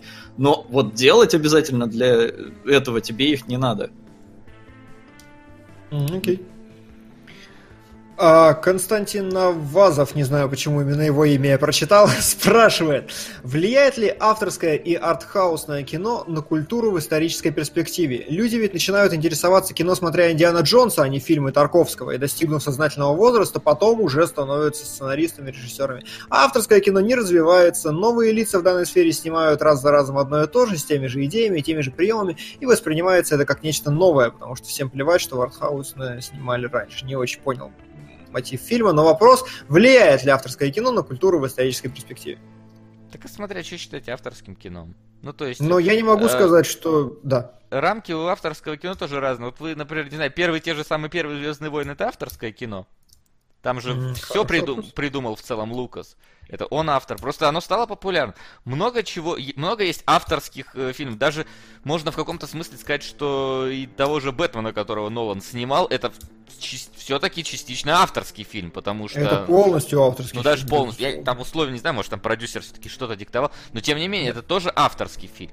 Просто есть авторы, которые высказываются очень странные какие-то вещи, типа вот этого фон Триера, которого смотрят только там, я не знаю, под наркотой или еще как-то. Вот. А есть авторы, Мгм. Которые, ну, все-таки более как-то на большую аудиторию рассчитывают свое кино. Ну, вот так, может быть. Поэтому авторское по-разному. Просто есть шизоидные авторы, наверное, а есть такие. Но я, как идеал, эталон авторского кино увижу Дэвида Линча, и Дэвид Линч очень серьезно повлиял на многих кинематографистов, действительно многих, поэтому я считаю, что он влияет. То есть авторское кино это как раз то кино, где появляются находки, где появляются решения, где появляются какие-то крутые вещи, которые потом становятся элементами массового чего-то. Поэтому... Гражданин Это как Кейн, в играх. например, авторский. Сука. Кто? Контрольный. Контрольный. Спасибо. Гражданин Кейн, например, авторский. Абсолютно. Ну вот. Но при Ну, этом это «Гражданин не Кейн» сказать, что- но это не сказать, что это, знаешь, вот этот зашкварный авторский, вот который там я говорю, вот, вот этот вот. Но реально, отличный пример с играми, на мой взгляд. Сходу не приведу примеров, Да но я Брейд, как- господи. Э, Не-не-не-не. А, Я сходу не приведу примеров, но я несколько раз вот прям выводил какую-то закономерность в какой-то год. Очень хорошо совпало, что реально в массовые игры, вот в блокбастеры, стали внедряться идеи, которые я видел год-два назад в индюшатине. Вот один в один даже без изменений. Там услов- условные вышки, да, условные вышки однажды уперли из инди-игры. Вот, вот примерно так, но я утрирую сейчас. Вот, поэтому, безусловно, и хорошие идеи появляются именно в авторском всегда. Э, объяснили, что же сказала Эми Адамс тому генералу э, для музыкального сопровождения фильма можно ли привлекать музыкальные группы, например, Мановар, Рамштайн и другие? Так и привлекали. Привлекали, делают иногда, но на поток это не ставят, потому что люди, которые делают музыку, это одни люди, а люди, которые знают, как работает кино, это другие люди. И композитор для кино, он очень функционален, он очень хорошо работает именно с кино, это сложно взять левую группу и начать ее как-то. Вот. А, Второй вопрос. Есть ли у вас фильмы, которые было бы очень интересно рассмотреть в кинологах, и про которые бы не знали двое других ведущих? У нас они есть все в, спой... в, этом, в спешалах на Patreon. Мгм. Как правило, мы туда пихаем то, что двое других не смотрели. Да как по-разному бывает. Был, был исходный код, например. М. Ну, как минимум из того, что я помню. Ну, да. Было, да и еще были, я думаю, какие-то. Это просто А, такое. Самое Как вы относитесь к агрессивной рекламной кампании, на примере Звездных войн или Дэдпула? Надоедает. Мгм. Вызывает отторжение, на самом деле, даже в какой-то момент. Это вот есть такое, знаете, вот Игра престолов, насколько бы не был хороший сериал, но когда вот там вот от, от него повсюду, куда не заходишь, все постят мимасы там, во всех группах, это Игра престолов. Такой, господи, как она меня задолбала уже повсюду. Стоп, но это не рекламная кампания. Ну, условно, рекламная кампания работает так же практически. просто ну, здесь хрен еще- знает. Дэдпул первый меня не успел задолбать. Именно вот рекламная А кампания. меня успел. Да. Именно рекламный прям доколебал вообще. Одно, это э, рекламно, не рекламно, не важно. Тут зависит от количества того, вот сколько ты упоминаний об этом видишь. Не, ну это уже хайп какой-то. Так и хайп и реклама. Ну, реклама, она рядом с хайпом соседствует, на самом деле. Нет, она очень пытается в Ну, хайп. пытается, да, поэтому иногда реклама переходит в этот хайп. Хайп, хайп я не очень люблю, и рекламу соответствующую, которая пытается в хайп тоже. Вот. Я как-то спокойнее отношусь. А, а, Значит, спрашиваются... Спрашивается еще такой вопрос, который я пытаюсь уложить покороче. А, с- Нынешняя ситуация с продюсерами напоминает эпоху старого Голливуда, когда ничего продюсер, ничего режиссер не решал, а продюсер всем рулил. Сука! Не. Мне нравится, что у друзей война. Просто Блин, они выглядят как пишите, боксеры пожалуйста. в конце 12 раунда, которые уже что-то пытаются. Пишите, пожалуйста, название, а то мне приходится отматывать и вспоминать, что вы там. Да там да. а, из них только и состоит, мне кажется. Э, И вот спрашивает, э, спрашивают э, нас, есть ли предпосылки к новому Голливуду, когда снова начнет решать авторское кино и крутые режиссеры? Предпосылки, на мой взгляд, в том, что Marvel стала делать более авторское и яркое кино. Это главная предпосылка. Но в целом, конечно, это произойдет. Дайте там 5-10 лет, и все сменится. И будет так ходить по кругу целую вечность. Я так считаю. Да, я не знаю, слушай, тут, проблема-то в том, что год не резиновый, а фильмов снимают все больше, и они тупо не умещаются уже в эту сетку кинотеатров, прокатов. Все же хотят, типа, я хочу по всему миру показывать во всех кинотеатрах. И как-то, ну, те- тесно там становится, мне кажется. А куда Значит, там они еще? сократят просто. Ну, видишь, э, опять же, Arrival это отличный пример того, как режиссеру очень талантливому дали э, немного денег, сравнительно немного, и позволили сделать кино авторское, очень, с минимальными рисками. И выпустили как бы нормально, сраляло. Я думаю, что такого будет в ближайшее время достаточно много, потому что схема, ну, действительно неплохая. Ну, это такое. Человек ругает фильм Arrival за то, что он претендует на фантастику и не справляется с этим. Ну, он не претендует на фантастику, на мой взгляд. Ну, то есть, как бы, э, я действительно не вижу, что вот он претендует прям со всей силы на то, чтобы быть вот таким. Ну ладно. мы выяснили уже, что он больше про эмоции, а хотите фантастику, прочитайте книгу. Да, как бы то, что вам не понравилось, то, что вы хотели серьезной научной фантастики, не делает фильм-то хуже, на мой взгляд. А, возможно ли откровенно плохие фильмы исправить, переписав все диалоги в них, чтобы либо подтянуть слабые места, либо полностью изменив сюжет в данных картинах? Можно ли исправить плохие фильмы, поменяв фильмы? Да, можно ли исправить фильм, сделав его заново? Ну да, как бы можно. Я думаю, можно, да. А, хорошо. Назовите самые интересные использования художественных приемов в кино, которые вы видели за последние 10 лет. Ой, да ты что, с ума сошел, что ли? Не задавай такие сложные вопросы. Я погоди, недавно, кстати, смотрел какую-то подборку.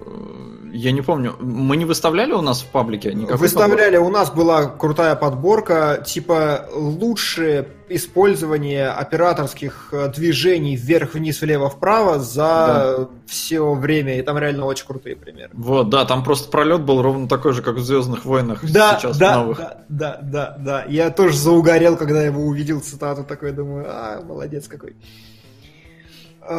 все. И, а, ну вот еще, что бы вы могли посоветовать посмотреть? Но на такие вопросы мы не отвечаем. Смотри, мы, короче, тебе советуем посмотреть на следующей, э, к следующей субботе «Земляничную поляну» и «Героя». Да, А мы Потому точно, что точно, сто процентов земляничную поляну и героя? Не- слушай, пока не учитывая ясно. войну, которая здесь развернулась, земляничную поляну и героя.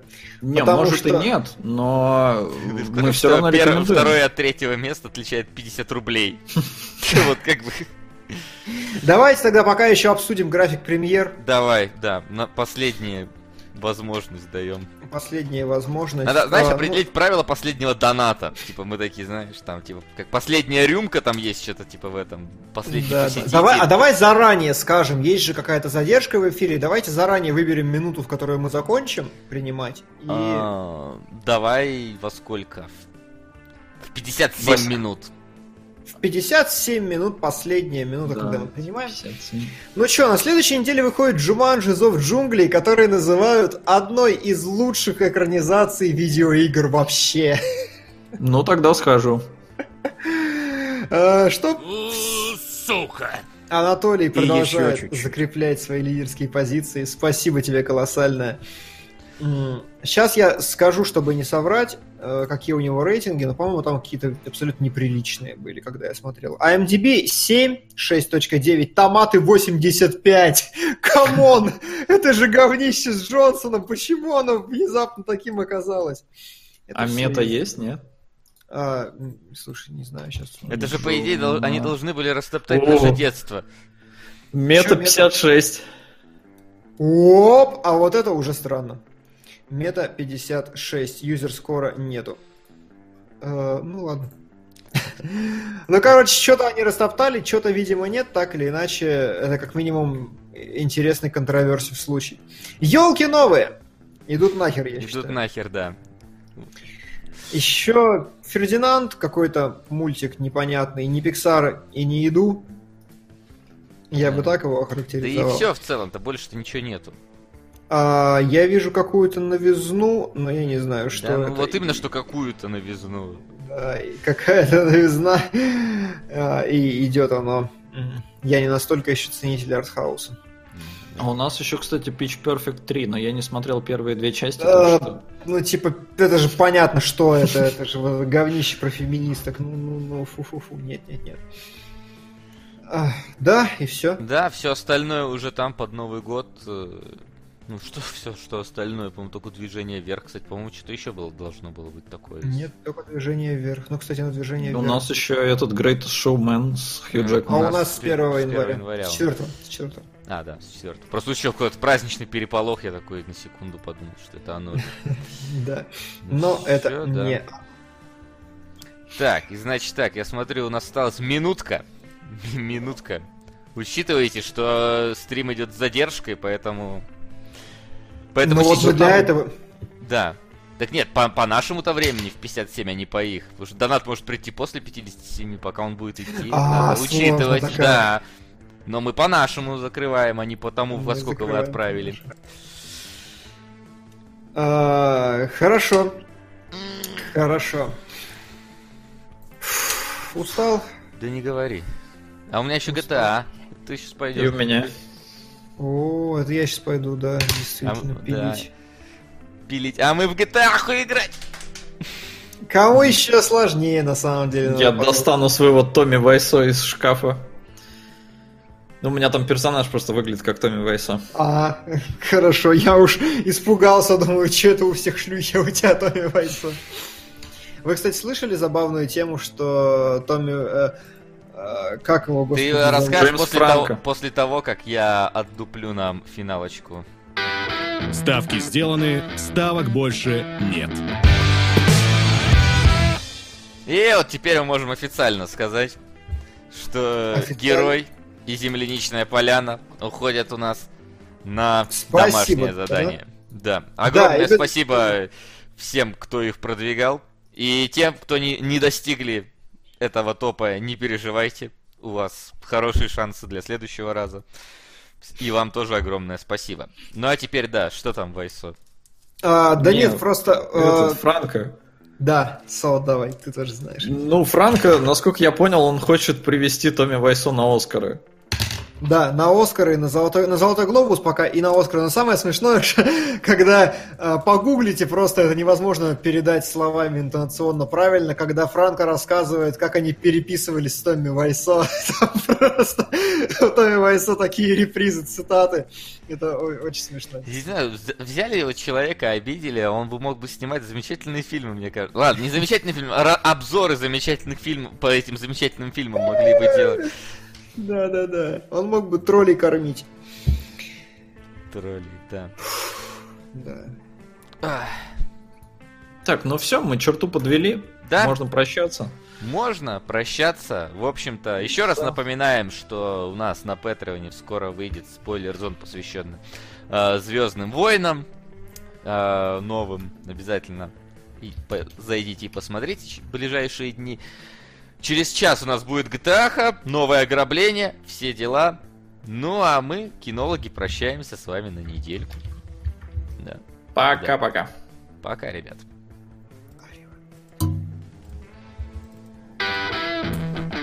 Кинологии.